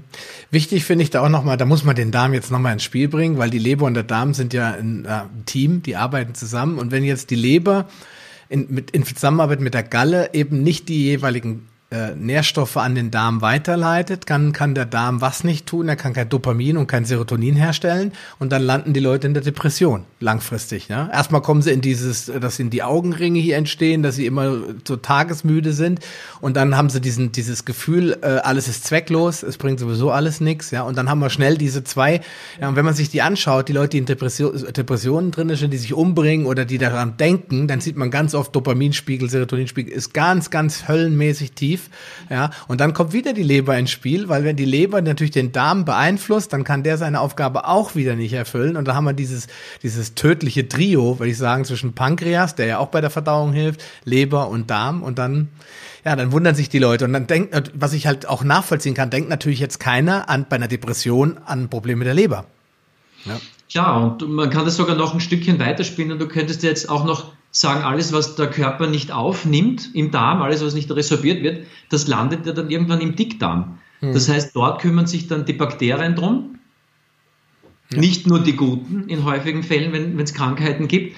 Das heißt, es landen dann ja auch Stoffe dort, die gar nicht im Dickdarm landen dürften. Und daraus können dann auch wieder Gifte entstehen und wo wir dann auch wieder bei der Leber sind. Das heißt, kommt dann über die Blutgefäße des Darms ja wieder zurück zur Leber, muss entgiftet werden. Und wenn wir jetzt unter Verstopfung leiden zum Beispiel, dann haben wir nicht genügend Abtransport von ausscheidungspflichtigen Substanzen. Das heißt, der Körper hat keine Entgiftung, sondern eigentlich eine Vergiftung. Mhm. Und da kommt natürlich auch eine Überlastung der Leber her. Das heißt, die zirkulieren ja die Giftstoffe dann. Das heißt, die Leber entgiftet das Blut, es kommt in den Darm rein und dort wird es aber nicht rausbefördert, sondern wird wieder zurück aufgenommen. Und das ermüdet die Leber natürlich auch total, wenn das ja, wie es ja häufig ist, über Jahre, Jahrzehnte so läuft. Mhm. Ja, klar. Ja, das ist dann auch wieder bei der Müdigkeit, ne? weil diese Gifte, die gehen natürlich jetzt nicht mehr direkt nur in die Leber, sondern die zirkulieren im gesamten äh, Organismus und die machen auch schön dusselig. Also das ist durchaus möglich, dass einfach nur diese äh, Rückvergiftung dafür sorgt, dass du einfach nicht mehr voll in der Kraft bist. Mhm. Und das finde ich ja immer schön, wenn die Leute das Heilfasten mal durchgezogen haben und dann auf einmal feststellen, sie können wieder mal acht, neun Stunden schlafen, weil mhm. die Organe endlich mal Ruhe geben dann in der Nacht und ihre normale Tätigkeit aufnehmen, das ist dann schon für viele ein Aha-Effekt zu sagen, oh wow, ja. so ein billiges Mittel, billiger geht's ja nicht. Nichts, ja. was kostet, was kostet, nichts essen kostet nichts. Also, was soll das? Da kann man ja auch nichts falsch machen. Das heißt, das kann ich mir nicht leisten, sage ich, wie? Ja, nicht fasten die, ach so, du kannst, du kannst es nicht leisten, nichts zu essen. Schon kurios, ja. Also viele Leute, dass die dann äh, das einfach noch so versuchen abzuschmettern. Aber das ist das, was Alexandra Stoss immer sagt, dieses Loslassen können ist auch ein wichtiger Punkt, dass wenn die Leute einfach hier oben völlig blockiert sind, dann kann das, ihr schreibt das, glaube ich, in eurem Buch auch, oder habe ich es bei Alexandra gelesen, die kommen dann gar nicht dazu auszuleiten, weil irgendwas innerlich immer wieder blockiert. Ja, weil es nicht raus will, in Anführungsstrichen. Ja, Natürlich, man kann niemanden zum Entgiften zwingen, also die Entscheidung muss definitiv von innen herauskommen. Und ich glaube, vielleicht auch noch ein Thema, du hast jetzt auch schon angesprochen, der Darm spielt ja natürlich eine wichtige, essentielle Rolle. Und wir haben das ja bei der Wunderleicht Leberreinigung definitiv als zentralen Punkt mit hineingenommen, denn du kannst die Leber ja nur wirklich entgiften, wenn der Darm freie Bahn macht. Das heißt, wir wollen das ja aus dem Körper hinausbekommen und wir können keine Leberreinigung durchführen, wenn wir nicht auch eine Darmreinigung unternehmen. Mhm. Und wir beginnen einfach schon früh genug damit bei unserer Leberreinigung. Deswegen einfach die Vorbereitung. Es geht eine Woche vorher schon los, mal mit einer milden Entlastung, Entleerung des Darms. Die wird dann immer intensiver bis der Darm dann halt wirklich mal leer ist vor der Leberreinigung und dann kann das auch richtig schön ausgeschieden werden. Und dann geht es ja sogar auch noch weiter in der Nachbereitung. Ist die Entgiftung und Entleerung des Darms noch weiter ein Thema? Weil wir einfach auch bei den Patienten gesehen haben, es ist sehr, sehr unangenehm und absolut kontraproduktiv, eine Leberreinigung einfach so zu initiieren und dann einen verstopften Darm zu haben, die Sachen nicht rauszubekommen, dann landet man definitiv in keinem Wohlbefinden und man verbessert dadurch nicht wirklich was. Das heißt, was ja nicht passieren sollte, ist, dass jetzt jemand eine Leberreinigung macht und dann das Gefühl hat, das war alles umsonst, mir geht's überhaupt nicht besser, eigentlich geht's mir schlechter wie vorher. Das heißt, die Technik an sich würde ja funktionieren, aber es ist schlecht umgesetzt worden und mhm. man verankert das ja dann auch negativ. So eine Person wird wahrscheinlich keine Leberreinigung mehr machen oder nicht so schnell. Mhm. Und ich denke, es ist wichtig, das Entgiften so zu verankern, dass es ein, ein leichtes Gefühl ist, dass man profitiert davon und dass man Lust bekommt, es wieder zu tun. Nur, nur so macht es wirklich Sinn. Okay. Bevor wir jetzt noch mal ein bisschen ins Detail reingehen, was die Leberreinigung betrifft, würde ich jetzt ganz gerne noch mal, wir haben jetzt einige Symptome ähm, erwähnt. Ich würde vorschlagen, dass jeder einfach noch mal jetzt sagt, ja, mein Symptom war jetzt nicht dabei, weil sie jetzt alle aufzuzählen und zu diskutieren, dann sind wir in drei Stunden wahrscheinlich noch dran.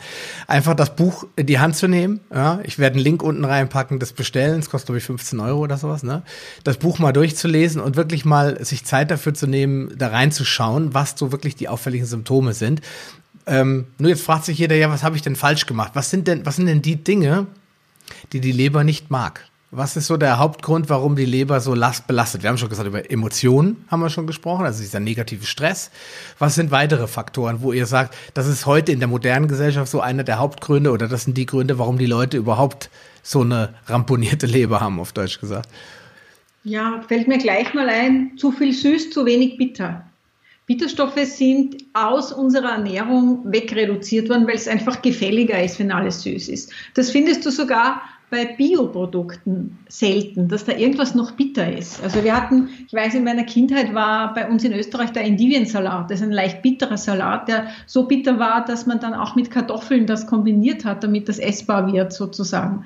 Also so mhm. diese Stoffe, das, das gibt's alles nicht mehr. Oder bittere Karotte oder bittere Gurken. Das äh, kannte ich aus meiner Kindheit noch, aber das hat man nicht mehr. Und Fakt ist aber, dass wir die Bitterstoffe brauchen, weil mit den Bitterstoffen zweierlei passiert. Es wird einerseits der ganze Verdauungsapparat aktiviert und auch die Gallensäureproduktion angeregt und die Bitterstoffe regulieren dir auch deinen Appetit in beide Richtungen, nämlich. Das ist ganz faszinierend. Einerseits, wenn zum Beispiel so ein extremer Süßhunger ist, reguliert dir der Bitterstoff äh, das aus, also es dämmt den Süßhunger ein. Andererseits bei appetitschwachen Menschen regt es den Appetit an. Und du kommst dann nicht in diese, in diese hinein. Also über die Ernährung, was die Leber nicht macht, würde, mag, würde ich in erster Linie mal sagen, die Bitterstoffe, die es bei uns viel zu wenig gibt und die man, wo man gut beraten ist, das nachzuholen und einfach zuzuführen. Ja, den Mineralstoffmangel haben wir auf alle Fälle auch. Wenn wir da jetzt über das eine reden, müssen wir über das andere auch reden. Ganz, ganz wichtig zur Galenproduktion.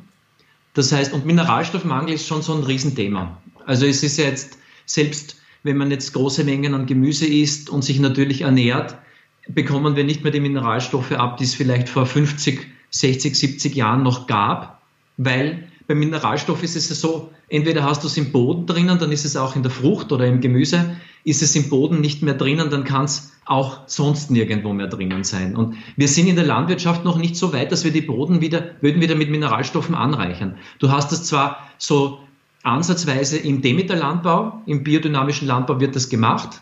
Aber ich glaube, das geht definitiv noch besser und wird noch viel, viel wichtiger werden für uns. Und im Moment müssen wir uns einfach behelfen. Das heißt, einfach auf irgendeine Art und Weise Mineralstoffe einfach supplementieren. Aber der Körper braucht sie definitiv. Und wenn wir sie zu wenig haben, sehen wir ja einfach, dass die ganzen Regulationsmechanismen im Körper nicht mehr so gut funktionieren können. Und der ganze Säurebasenhaushalt hängt irrsinnig stark von der Mineralstoffzufuhr ab. Das stimmt. Ähm, ich, du hast was angesprochen, was ganz wichtig ist. In der heutigen Zeit haben wir immer weniger Nährstoffe im Boden. Das heißt, ähm, die Intensivlandwirtschaft hat die Humusschicht zerstört. Dadurch werden die Nährstoffe, vor allen Dingen die Mineralstoffe, auch Silizium vor allen Dingen, gar nicht mehr abgebaut so. im Boden. Und dann, wenn ich sie nicht mehr im Boden habe, kann die Pflanze sie nicht aufnehmen. Und dann kommen die Stickstoff Stickstoffdünger, die PPK-Dünger, die verdrängen dann noch die Mineralstoffe noch, damit die Pflanze einfach mal schneller wächst. Da habe ich zwar eine mega Gurke, die aber eigentlich nichts anderes als grünes Wasser ist.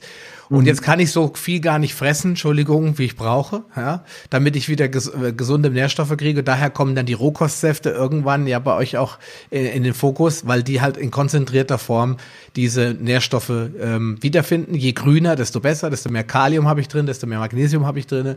Dann äh, arbeite ich auch mit Basenpulver, weil es ja einfach eine Kur sein soll. Ich will auch nochmal alle Puffer auffüllen. Und äh, das ist auf jeden Fall ein ganz wichtiger Punkt.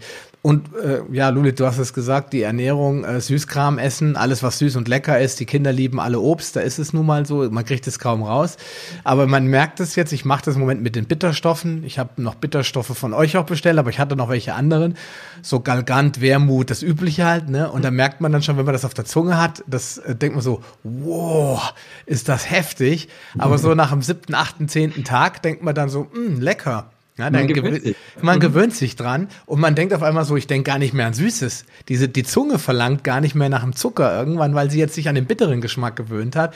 Ist doch, denke ich, auch für die Leute da draußen eine gute Botschaft. Man kann sich auch ein bisschen umtrainieren. Wie du schon gesagt hast, den Heißhunger ein bisschen drücken, dass die Leute einfach nicht so die Lust auf Schokolade haben und vielleicht eben auch wieder einen Salat essen mit Radicchio oder mit Artischocken oder, oder was auch immer drin. Oder Brennnessel, glaube ich, hat auch einigermaßen Bitterstoffe, ne?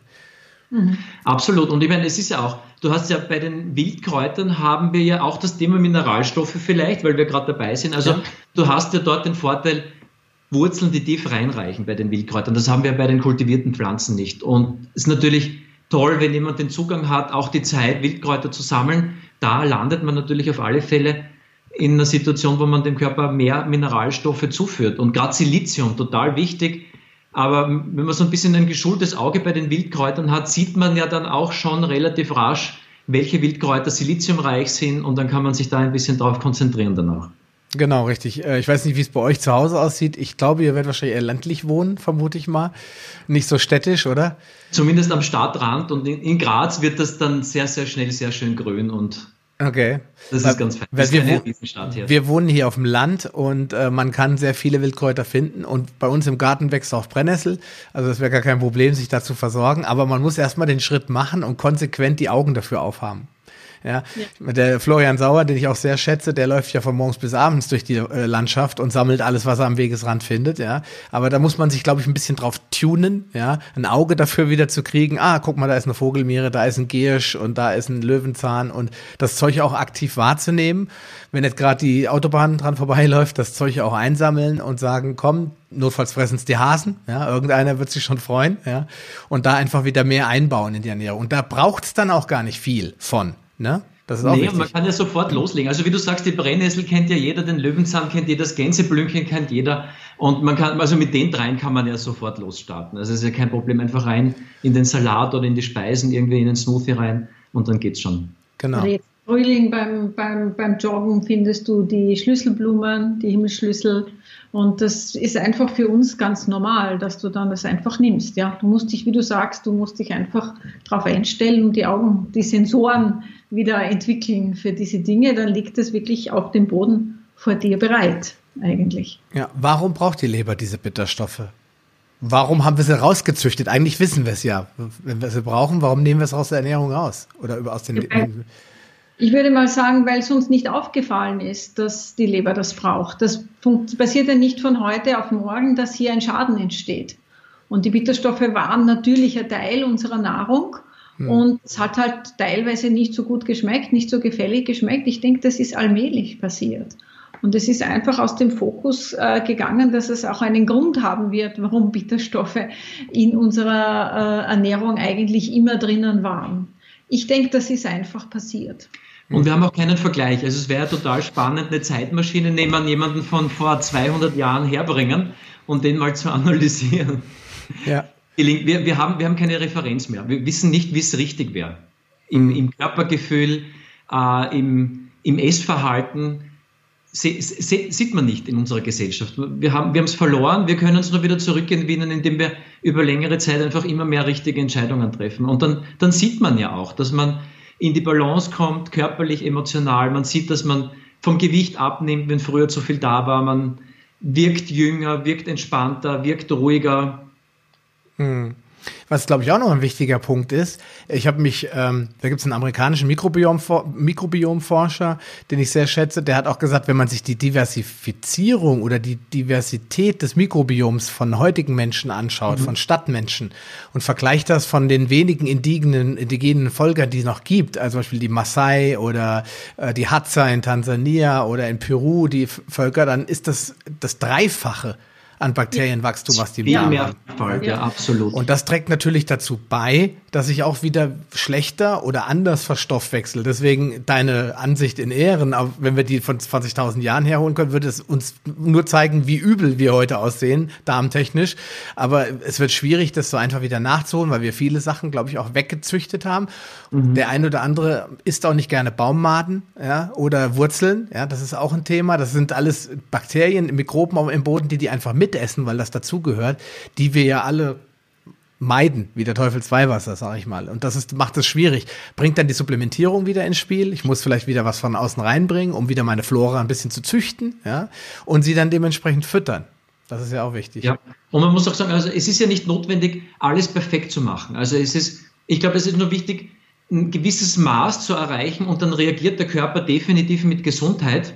Also wir brauchen jetzt nicht die Situation vor, von vor tausend Jahren nachstellen, aber wenn wir wieder beginnen, natürliche Lebensmittel einzusetzen, auf Fermentation setzen, ähm, Bakterien suchen, Bitterstoffe suchen, dann reguliert sich das wirklich sehr, sehr schön ein. Also es ist so kompliziert ist es am Ende dann nicht. Wenn wir das vergleichen, wir haben heute schon gesprochen, wie der Körper das auskompensieren versucht, wenn wir ihm schaden, wie er das ausgleicht.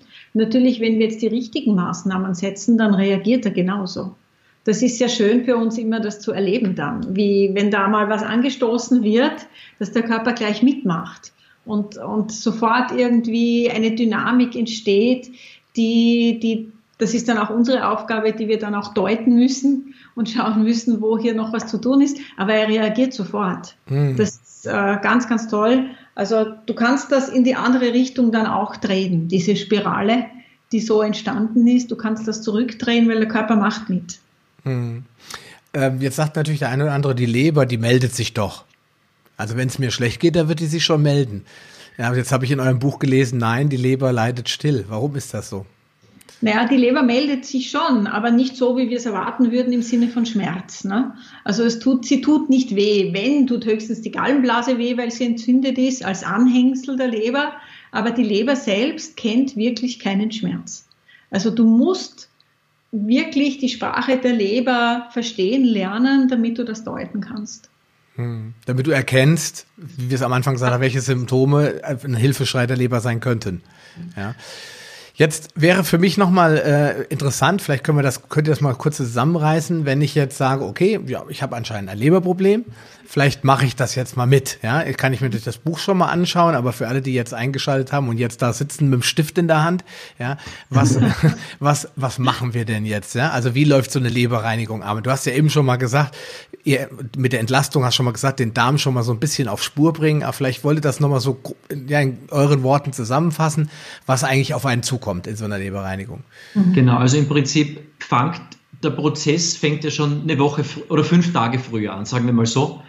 Das heißt, einfach mal Entlastung und das bedeutet für uns in erster Linie mal, wir fahren runter, das heißt, wir reduzieren mal die Fettzufuhr, weil wir ja dann auch mit der Leberreinigung selbst eine Provokation über Öl, über Fett machen möchten und deswegen entwöhnen wir den Körper mal in den ersten Tagen. Wir gehen mit den Rezepten, die wir ins Buch reingepackt haben oder wie wir die Kur abwickeln, gehen wir mit der Fructose runter. Das heißt, Statt fruktosereichem Obst verwenden wir dann einfach fruktosearmes, verwenden dann mehr Beeren zum Beispiel in die Richtung und reduzieren auch schon ein bisschen die Menge. Das heißt, wir entlasten auch mengenmäßig. Das heißt, vielleicht Intervallfasten, zwei Mahlzeiten Prinzip, dritte Mahlzeit ausfallen lassen oder wenn man es gar nicht hinkriegt, vielleicht einfach nur dann eine Suppe am Abend und dann einfach so gefühlt in die Entlastung mal reingehen.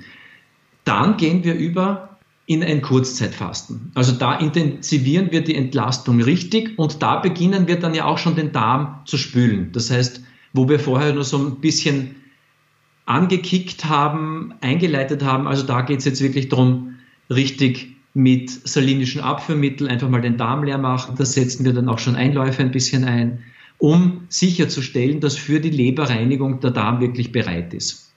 Und über diese ganze Zeit beginnen wir die Leber zu stützen. Wir wollen ja über die Leberreinigung ähm, ein optimales Ergebnis äh, erreichen und die Leber muss ja was tun. Wir provozieren ja. Und da füllen wir jetzt genau diese Depots auf, über die wir heute schon gesprochen haben. Also, dass wir eben Bitterstoffe zuführen, damit die Leber fit wird, damit sie auf diese Provokation auch dann gut reagieren kann. Und Mineralstoffe füllen wir ganz gezielt dazu. Das heißt, das sind die beiden Dinge, die der Leber dann, äh, die Leber in die Situation bringen, dass einfach eine Leberreinigung problemlos funktioniert. Und das ist ein, eine ganz banale Geschichte eigentlich. Es ist relativ simpel, lässt sich super in jeden Tagesablauf integrieren, ist überhaupt kein Problem. Du musst nur einfach diszipliniert äh, dir diese Dinge zuführen, zwei, dreimal am Tag und hast aber dann äh, die Leber in eine Situation gebracht, dass sie den Marathon dann gut durchstehen kann. Mhm. Ja, und jetzt ist die Leber vorbereitet. Wir haben sie jetzt in die Box gestellt, auf Deutsch gesagt. Jetzt ist ja die Frage, was wird denn da gereinigt? Jetzt kommen ja die ganzen, alles Esoterik-Quatsch und was immer von außen kommt. Man kann die Leber nicht reinigen. Und was ist denn das Problem? Was befindet sich denn jetzt in der Leber, was ich in Anführungsstriche da rausholen will? Genau, also im Prinzip geht es ja darum, die Leber ist ja durchzogen von Gallengängen. Das heißt, sie produziert ja die Gallenflüssigkeit. Dafür gibt es unzählige Gallengänge in der Leber die sind ja ganz, ganz fein auch. Also die sind ja oft nur so dünn wie ein Haar, aber ganz, ganz viele davon. Und was ja jetzt passiert, über, mit dem Lebensstil, den wir haben, werden die ja verlegt. Das heißt, Gallenflüssigkeit dickt ein, verlegt die Gallengänge, was ja dann auch dazu führt, dass nicht genug Gallenflüssigkeit produziert werden kann. Das heißt, es landet nicht genug in der Gallenblase und demzufolge dann ja auch nicht genug im Darm, um gut und sauber verdauen zu können, auf, aufnehmen zu können. Und das Ziel der Leberreinigung ist es, hier einfach mal mit einer Provokation, wie wir es nennen, oder wir sagen auch gerne Stressbetrieb dazu. Das heißt, du entlastest ja mal fünf Tage immer intensiver die Leber, um dann in der Leberreinigungsnacht eigentlich so einen Schockbetrieb zu initiieren. Das heißt, die Leber bekommt auf einmal eine hohe Menge Fett, nachdem wir ja fast kein Fett hatten, beziehungsweise gar kein Fett beim Kurzzeitfasten. Und dann sind es auf einmal 125 Milliliter in etwa, also ein Achtel, beziehungsweise ein bisschen weniger, je nach Konstitution. Und in dem Moment muss die Leber ganz viel Gallenflüssigkeit produzieren. Die Gallengänge sind zu dem Zeitpunkt dann durch die Vorbereitung schon geweitet. Und was dann passiert ist, ist einfach, dass das, was die Gallengänge verlegt, einfach durchgespült wird. Das heißt, die Gallenflüssigkeit nimmt das mit, befördert es in den Darm und dann kann es dann auch aus dem Körper rausgehen. Das mhm. ist die Technik dahinter. Das heißt, es ist so eine Drainage irgendwo. Es wird einfach ganz massiv gespült. Die Leber holt vorher Schwung, sie wird gepflegt, gehätschelt, damit sie sich erholen kann. Und dann muten wir ihr diese Fettzufuhr zu, damit sie auch dann adäquat regiert. Und, und das spült einfach raus. Das ist einfach der, es ist einfach Vollbetrieb oder Schockbetrieb. Und dann wird einfach alles, was an Altlasten drinnen ist, mit, mitgerissen, wenn du so willst. Und da kommt ja die Vorbereitung jetzt auch zu tragen. Also du kannst dir vorstellen, wenn du gar nicht vorbereitest, gibt es ja auch immer wieder Leute, die dann halt einfach diese Provokation mit dem Öl machen, ohne irgendeine Vorbereitung. Und da steckt ja dann der Schlüssel drinnen. Wie geht es mir in dieser Leberreinigungsnacht? Bekomme ich die Sachen gut aus der Leber raus, die sie eigentlich belasten? Kann ich schlafen oder lande ich irgendwie in der Übelkeit und muss mich erbrechen? Äh, bis hin zu einer, bis hin zu einer Gallenkolik im Prinzip, auch wenn keine Vorbereitung stattfindet. Also es ist ja kein Spaziergang, das ist wirklich ein intensiver Prozess, für den ich fit sein muss. Und deswegen einfach diese, diese, diese Tage davor, die ganz wichtig sind. Hm. Das heißt, die, ähm, das ist ja das, was, was man bei der Leber immer wieder sieht wenn man sich die Leute, die Lebern anschaut, sei es über Ultraschall oder dann, wenn man dann dummerweise einen Menschen auf dem Operationstisch verloren hat und dann guckt sich der Arzt die Leber an und denkt, oh, Leberzirrhose im Endstadium. Das heißt, man sieht ja, die Leber ist extrem leidensfähig. Ja, die kann viel einstecken und man sieht ihr von außen, was wir jetzt hier nicht sehen, aber wenn man sie von außen sich anguckt, wenn man als Arzt die Gelegenheit hat, sieht man ihr das auch ganz oft an, dass wir ihr Schlechtes zugemutet haben. Und ähm, so muss man sich aber vorstellen, reingucken kann ich nicht.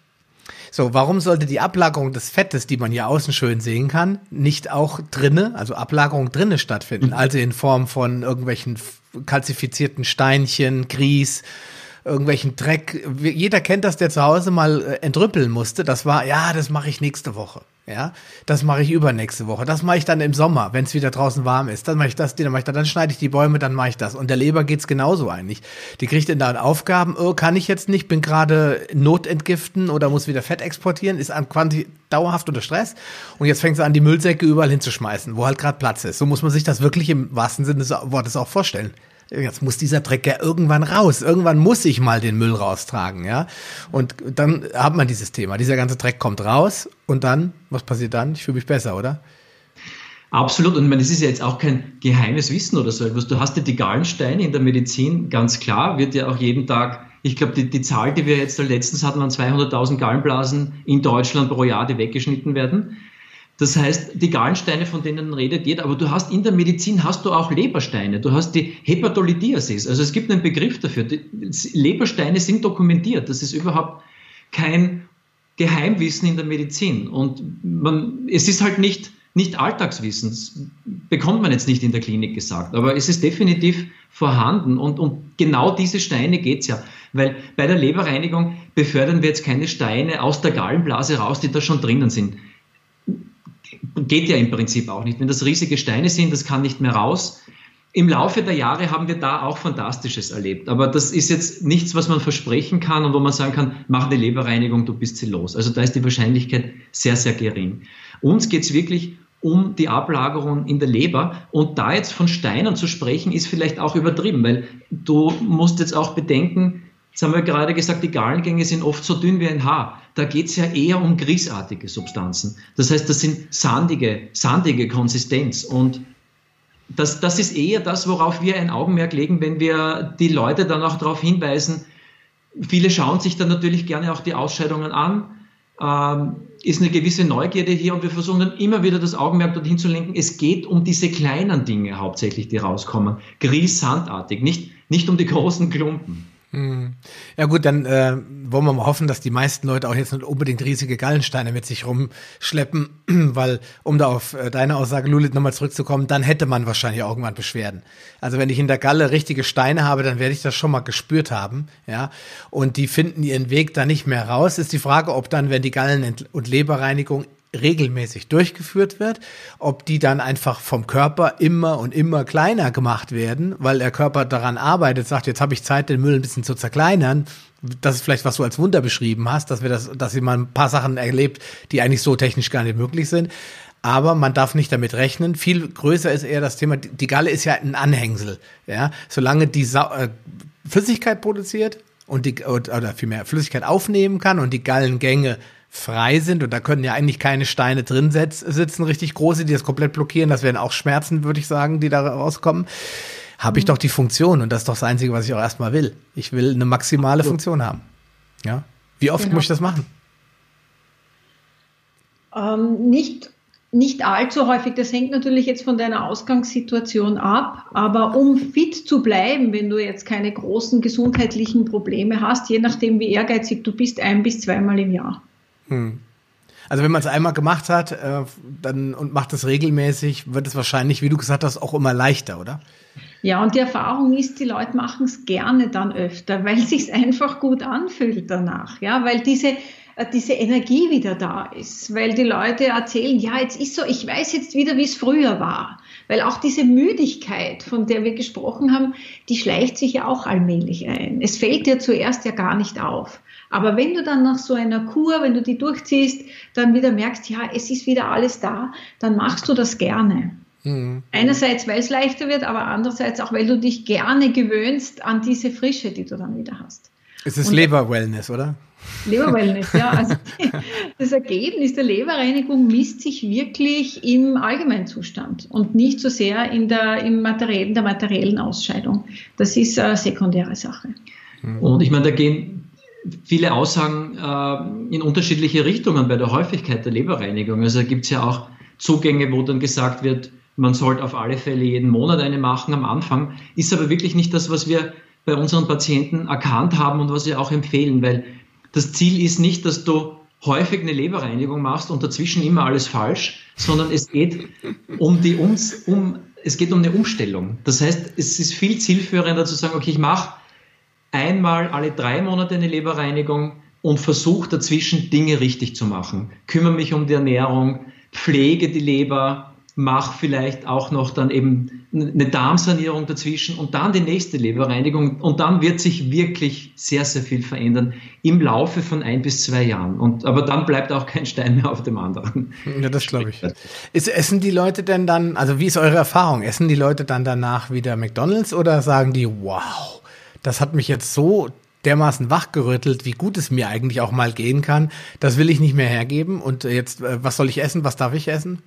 Also wir ziehen ja mit der Nachbereitung drauf ab, dass ein bisschen was hängen bleibt. Also es es wäre jetzt zu viel verlangt zu sagen, jemand macht die Nachbereitungsphase, die eine Woche dauert oder 14 Tage, mindestens eine Woche, idealerweise 14 Tage, und das dann zu 100 Prozent alles weitergemacht wird. Das, das ist nicht der Fall. Aber wenn jetzt jedes Mal ein bisschen was Neues integriert wird und du nach dem ersten Mal zum Beispiel das Frühstück schon angepasst hast, ähm, eher dann statt einem Marmeladebrötchen beginnst, äh, einen richtig wertvollen Morgenbrei vielleicht zuzubereiten, wo dann auch richtig Nährstoffe drinnen sind und Ballaststoffe, dann ist das eine fantastische Umstellung, wo dann spürbar ganz vieles anders wird. Und bei der nächsten Detox-Maßnahme Kur ist es dann vielleicht ein anderes Thema, wo das Augenmerk hinfällt.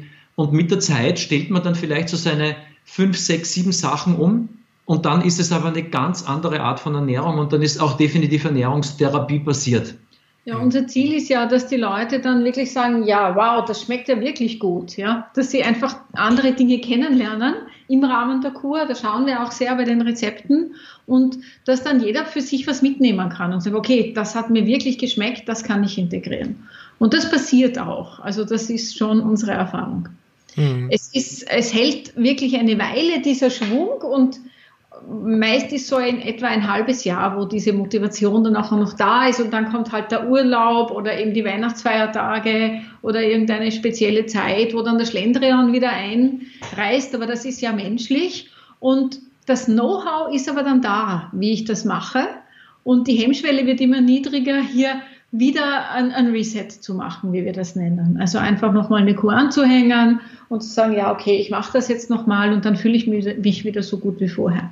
Mhm. Das heißt, rechtzeitig zurückzurudern, bevor du wieder in die Schwäche hineinkommst. Mhm.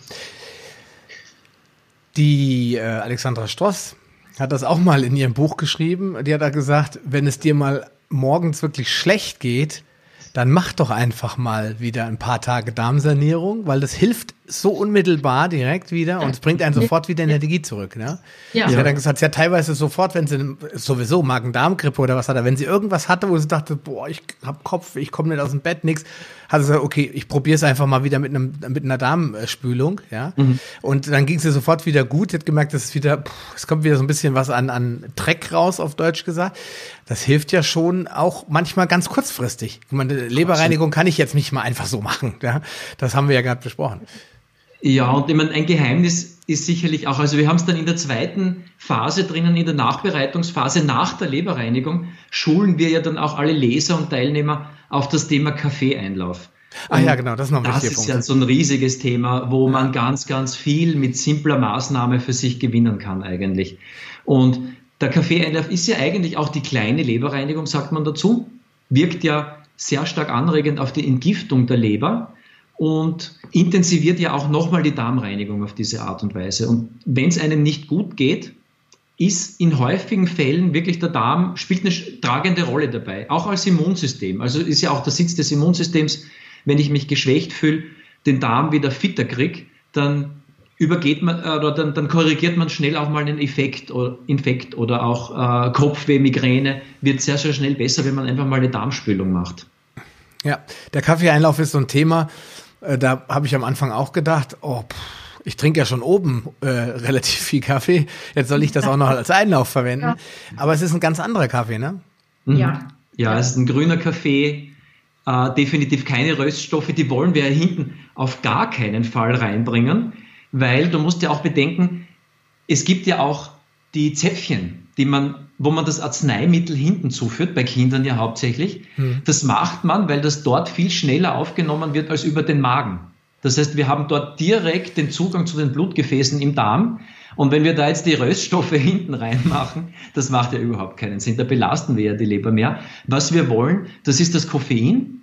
Aber das haben wir im grünen Kaffee noch viel stärker drinnen als beim gerösteten. Und wir haben die Palmidinsäure, also diese Fettsäure, die dann auch nochmal leberstärkend, leberentgiftend wirkt. Und wenn das der Darm direkt aufnehmen kann, das ist dann wirklich eine fantastische Wirkung. Und wir haben es auch oft gesehen, gerade so bei jenen, die bei der Leberreinigung das Gefühl haben, okay, da ist jetzt ganz viel in Gang gekommen, aber es ist noch nicht fertig, da ist noch was offen geblieben die korrigieren das auf alle Fälle dann mit dieser Anwendung der Kaffeeeinläufe in der Nachbereitungszeit, kommt das zu einem Abschluss und dieser Kreis der Entgiftung schließt sich dann. Mhm. Also, wie schon gesagt, kann ich nur empfehlen. Hat auch äh, Dr. Joachim Mutter einiges in seinem Buch drüber geschrieben. Äh, leider hat er kein Rezept rausgerückt, aber mittlerweile gibt's das Zeug ja fertig äh, zu kaufen. Äh, bei euch nennt sich das Ganze, glaube ich, Hebi-Kaffee. Ja, genau. ähm, gibt es sicherlich auch andere Hersteller, wer jetzt nicht ähm, diesen Kaffee bevorzugt. Aber die Herstellung ist relativ einfach. Ich brühe den einfach auf, wie normalen Filterkaffee auch. Lass ihn optimalerweise auf Körpertemperatur abkühlen und dann kann ich den in meinen Irrigator einfüllen, genau wie Tee oder Wasser auch. Ja, es fühlt sich, man denkt erstmal Kaffee, aber im Endeffekt ist das gleich wie warmes Wasser. Es ändert sich für es das. Es ist ein Tee, oder? Man, ja. Es ist ja grüner Kaffee, es ist ja kein gerösteter. Und ja. auch wichtig, auch einfach ein bisschen köcheln lassen. Also zehn Minuten köcheln lassen, damit diese Fettsäuren richtig gut übergehen. Und das ist dann, wenn es der richtige Kaffee ist, ist das richtig fetthältig. Also man, man merkt eine ölige Oberfläche und auch der Topf, in dem man das gekocht hat, da, da, da ist wirklich so eine, eine ölige, sind so ölige Rückstände und dann ist es genau der richtige. Hm, und dann schüttet man den einfach ab, so ein bisschen wie türkischen Kaffee, lässt man den Satz dann möglichst drinne und den Rest verwendet man dann. Ne? Ja, genau, genau das wird durch, durchgesiebt. Genau. Ja. Und kann man auch trinken, nicht? Hat ja eine tolle, tolle stoffwechselanregende Wirkung, der grüne Kaffee. Also man kann es ja auch auch in beide Richtungen anwenden. Wie macht man, da macht man es genauso, nur dann trinkt man dann heiß wahrscheinlich einfach, ne? Genau, den trinkst du heiß und so typischerweise oft auch ein bisschen gesüßt mit Honig, wenn man möchte oder so. Also es ist wirklich ein schönes Getränk, gutes Getränk auch. Okay, und haut einen wahrscheinlich eher, ich sag mal, einen hier rein, dass man wach ist, weil er noch mehr Koffein hat. Ja. Hat dann natürlich auch eine anregende Wirkung, wobei beim Kaffeeeinlauf ja gar nicht so sehr dieser muntermachende Effekt da ist. Also hat man dann oft so die Bedenken auch, wenn man sensibel ist aufs Koffein, dass das dann beim Kaffeeeinlauf noch viel heftiger ist, aber eigentlich ist es gar nicht der Fall. Also wir sehen dann auch oft, Leute machen das dann oft am, am Nachmittag noch oder am Abend und können problemlos einschlafen, obwohl sie es beim getrunkenen Kaffee nicht könnten. Weil ich vermute mal, weil der Dünndarm da nicht involviert ist und der wird wahrscheinlich das Koffein dann das erst richtig völlig anders verstoffwechselt, ja. Genau, da ist ja diese Direktverbindung zwischen dem Enddarm und der über die Pfortader zur Leber hin. Also das geht ja sehr direkt und da umgehst du eigentlich so gewisse Stufen, die dir dann eventuell Probleme machen könnten. Jetzt ist noch, äh, zum Abschluss noch ein paar Mythen, weil es, äh, es gibt so ein paar Mythen zum Thema äh, Leberreinigung ja. Ähm, und auch Darmreinigung. Ich, was zum Beispiel immer wieder gefragt wird, ist Einläufe, ähm, Entschuldigung, ähm, abführen. Ihr arbeitet ja mit eurem eigenen Darmpassagepulver, Hydrocol, glaube ich, heißt es. Ähm, jetzt äh, empfiehlt Andreas Moritz salinische Abführmittel, also das klassische Bittersalz. Mein Freund Florian Sauer sagt, Finger weg von salinischen Mitteln, schlecht für den Darm. Was ist denn jetzt richtig? Der, also chemisch, salinisch, eine Mixtur aus beidem. Was ist am besten für den Darm oder für den Körper? Also am schonendsten für Darm ist aus der fastenärztlichen Sicht, ich bin ja auch Meierärztin, also ich, wir machen ja sehr, sehr lange schon Fastenkuren und am schonendsten für den Darm und am wenigsten mit Gewöhnung behaftet äh, sind die salinischen Abführmittel. Das ist eben das klassische Bittersalz, mit dem auch Andreas Moritz äh, gearbeitet hat.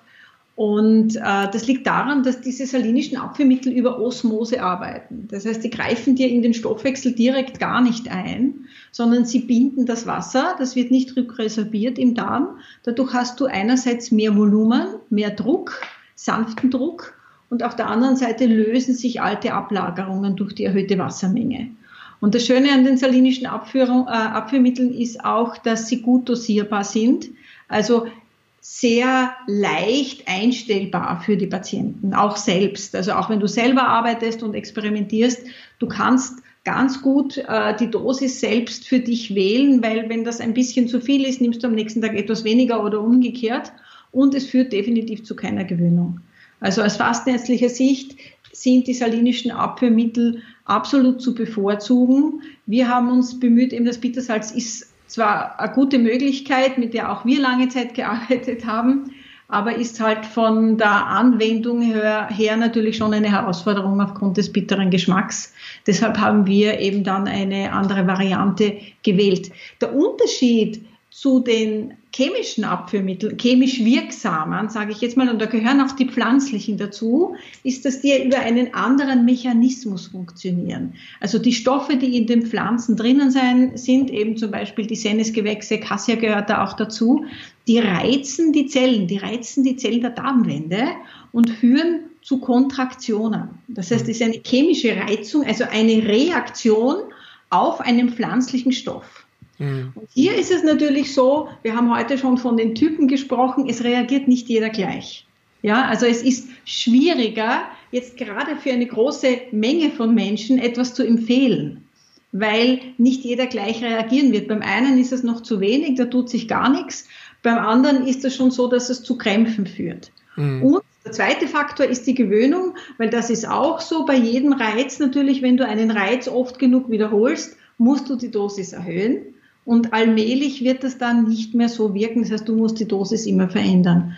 Also von der Einfachkeit her und von der Sicherheit her sind aus unserer Sicht die salinischen Abführmittel einfach überlegen, aus Sicherheitsgründen. Wenn du jetzt persönlich natürlich ein gutes Gefühl für deinen Körper hast und das Gefühl hast, ich, ich habe das im Griff, ich weiß, wie mein Körper reagiert, ist es natürlich auch möglich, äh, mit pflanzlichen äh, Stoffen abzuführen wenn du nicht darauf angewiesen bist, dass du das mehrere Monate im Jahr machen musst, weil dann die Gewöhnung natürlich äh, nicht mehr sinnvoll ist und du dann natürlich äh, auf, eine, auf sehr hohe Dosen kommst, die dann vielleicht toxisch wirken können. Aber das, das soll auf alle Fälle nicht, nicht ja? unangenehm sein, vielleicht auch. Also wenn es irgendwie wirklich zu Krämpfen oder zu Bauchkoliken kommt, dann ist, ist es definitiv zu viel. zu viel, schlecht dosiert. Und vielleicht auch zum Bittersalz noch eine Info. Also wir haben ja dann auch gesagt, okay, das Bittersalz Magnesiumsulfat ist jetzt in der Hinsicht nicht optimal, weil manche Menschen vertragen Sulfate schlecht. Die bekommen Kopfweh davon, bis zur Migräne. Und deswegen haben wir dann, wie du schon gesagt hast, unser Hydrokol entwickelt, wo wir gesagt haben, es muss doch auch anders gehen irgendwie. Und es ist sulfatfrei geworden dann und es ist auch geschmacksneutral, was ja bei diesen ganzen Prozessen der Darmreinigung total wichtig ist. Auch beim Heilfasten, wo man das ja noch Bitte viel mehr dann einsetzt. Ja irgendwann trägt man es irgendwie nicht mehr. Und deswegen einfach der Wechsel zu einer geschmacklosen Alternative, die dann aber sogar ein bisschen besser zu dosieren ist als wie das klassische Bittersalz. Hm. Ja, das ist, glaube ich, ein wichtiger Punkt, dass die Leute dann sagen, ach, ich lasse das mit dem Abführen mal weg. Also ich esse mal ein bisschen Pflaumen ja, ja. oder so. Ja, weil das ist ja eklig. Meine Frau hat dann da gestanden, hat dann so die Nase zugehalten ne? und hat das dann das Glauber, Glaubersalz, ne, ist ja so ein Produkt dafür, ne. Und da habe ich auch gesagt, ah, da muss es was anderes geben. Deswegen war ich dann sehr begeistert, als äh, ihr in dem Buch das äh, Pulver beschrieben habt, dass der mhm. größte Nachteil, das Sulfat für den Darm und der Geschmack für den Menschen, der die Reinigung macht, äh, nicht mehr vorhanden ist. Und dann macht es auch mehr Spaß, die Reinigung vielleicht auch öfter durchzuführen. Ja. Genau, weil das ist ja dann eigentlich wirklich der Punkt, um den um es wirklich geht, dass man das macht. Und wenn es hier zu einer Aversion kommt, dann passiert es nicht so oft oder so, wie es eigentlich sein sollte. Ja, mhm. Klar, nachvollziehbar. ja, also müssen wir eigentlich in Zukunft alle uns mehr mit Leber und Darm beschäftigen. Mit, du hast es ja zu Recht gesagt, Marborn, die, äh, der Darm ist ja schon stark in den Fokus gerückt. Ja, mittlerweile gibt's Podcasts, die sich nur mit Darmgesundheit beschäftigen. Es gibt Bücher, Tonnen von Büchern, die sich mit dem Darmmikrobiom oder dem Darm beschäftigen. Und es ist auch gut so, dass den Leuten klar wird, seit Julia Enders, ne, Darm mit Charme, genau. dass der Darm eine große Rolle spielt. Müssen wir uns alle ein bisschen mehr mit beschäftigen. Und bei der Leber, glaube ich, hast du es sehr offen gesagt, werden wir das in Zukunft auch erleben. Vielleicht sogar auch irgendwann beim Pankreas und bei, äh, bei allen Organen. Wir müssen auf alle Organe Acht geben, oder? Ja. ja. Natürlich, aber der Darm und die Leber sind, wie du sagst, ein Team. Also der Darm ist nicht komplett ohne Leber. Das ist einfach eine Einheit, das kannst du gar nicht isoliert sehen. Ja. Da müssen wir auf jeden Fall, glaube ich, mehr dran arbeiten. Wer jetzt noch ein bisschen mehr da einsteigen will, gut, ich habe das Buch eben schon mal angesprochen, der kann sich das Buch bestellen, gibt es in Deutschland bei Amazon zu bestellen. Ne? Wunderleicht Leberreinigung, genau. Äh, dann habt ihr äh, auf eurer Webseite, soweit ich weiß, wir werden die auch verlinken, äh, so ein Leberreinigungskonfigurator, nenne ich ihn mal, wo dann drin steht, was brauchst du eventuell. Ja, und dann kann man sich auswählen. Gut, ohne Darmpassagepulver wird es nicht gehen und ohne Öl auch nicht. Gut, man kann es auch mit Olivenöl machen. Vielleicht da nochmal wichtig, was ist der Unterschied oder wo liegt der Vorteil vom Öl? Mhm. Ja, also Olivenöl ist natürlich ein gut geeignetes Öl, ist ja auch lange Zeit damit gemacht worden, aber in unserer Erfahrung hat sich einfach das Mariendistelöl herauskristallisiert, weil es zu weniger Komplikationen kommt, weniger Übelkeit in der Nacht, die Leute können besser durchschlafen mit dem Mariendistelöl. Und dann natürlich auch noch der Wirkstoff Komplexilimarin im Mariendistelöl. Mhm. Leberstärkung schlechthin und mhm. ist natürlich, trägt seinen Beitrag dazu bei, dass da einfach die Leberreinigung besser verläuft. Ist eine Verbesserung und kriegt man heutzutage Gott sei Dank auch. Also vor zehn Jahren, ich glaube, man hätte es gesucht, man hätte es nicht gefunden. Mhm. Aber mittlerweile geht's. Wir haben es auch bei uns in die Produktlinie aufgenommen, damit man es einfach auch leicht verfügbar bekommt und schmeckt gut. Also man würd, möchte ja meinen, dass das dann irgendwie total übel schmeckt, aber ganz im Gegenteil, man trinkt sogar leichter als Olivenöl und man kann es danach sehr, sehr gut in der Küche einsetzen, auch für Salate oder einfach Speisen ein bisschen damit verfeinern und macht damit einfach noch unterstützend was für die Leber dann weiter. Genau, dann brauchen wir die Bitterstoffe, das gibt's im Konfigurator, ein Irrigator kann man in der Apotheke kaufen. Dann mhm. ähm, auch wichtig nochmal frische Säfte. Ich empfehle eigentlich heute jedem einen Entsafter zu Hause zu haben. Genau, also idealerweise zubereiten. Wir haben ja auch Saftrezepte im Buch drinnen, überhaupt kein Problem. Genau. Und ja, sonst natürlich auch Lebertee, Bitterstoffe, aber ich könnte mir vorstellen, manche haben sowas ja einfach auch schon zu Hause.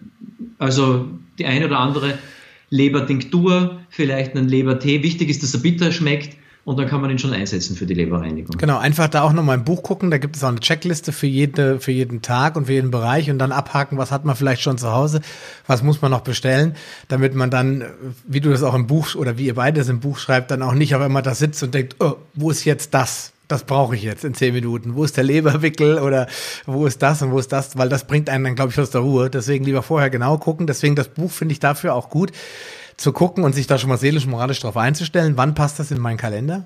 Wann, was brauche ich dafür? Habe ich alles da, damit ich dann starte, stressfrei und dann nicht in Panik gerate, weil, oh, Mariendistelöl ist alle oder so, dass man da auf, auf jeden Fall alles da hat. Ne?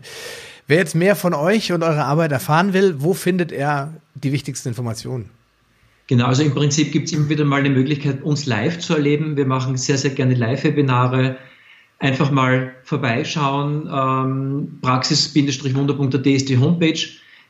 Du kannst auch gerne den kostenlosen vierteiligen Leberkurs verlinken, den wir haben. Gerne. Wenn man jetzt gerade irgendwie so ein bisschen Interesse, wenn das geweckt worden ist von uns, einfach dort reinschauen.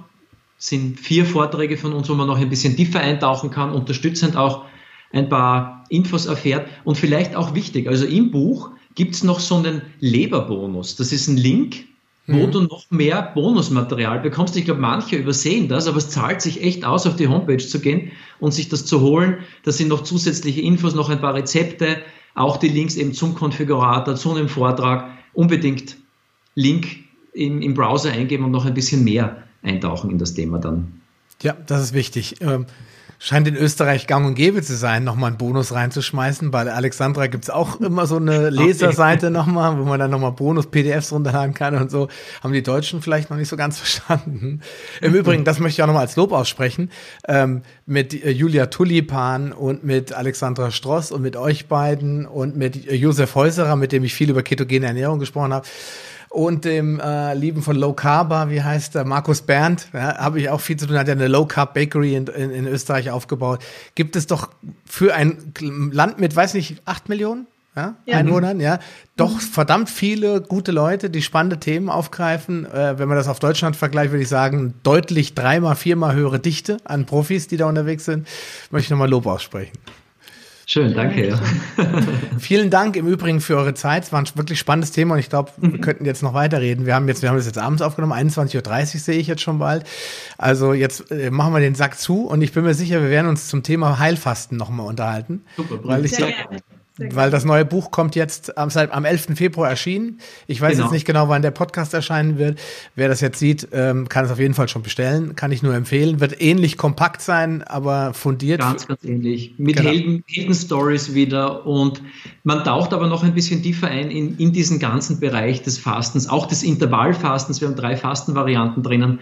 Und natürlich auch wichtig, nochmal über 40 Rezepte für die, die es schon bei der Leberreinigung irgendwie kennen und schätzen gelernt haben. Das ist gut, das freut mich sehr. Ich werde mir das Buch auf jeden Fall anschauen und dann werden wir uns im weiteren Interview unterhalten, denke ich.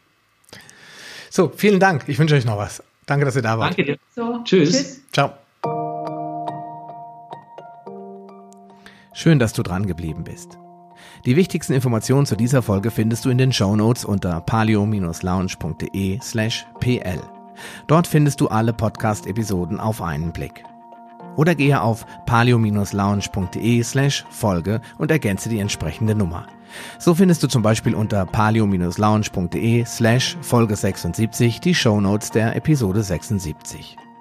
Wenn dir diese Folge gefallen hat und du etwas für dich mitnehmen konntest, dann würde ich mich über deine ehrliche Bewertung freuen.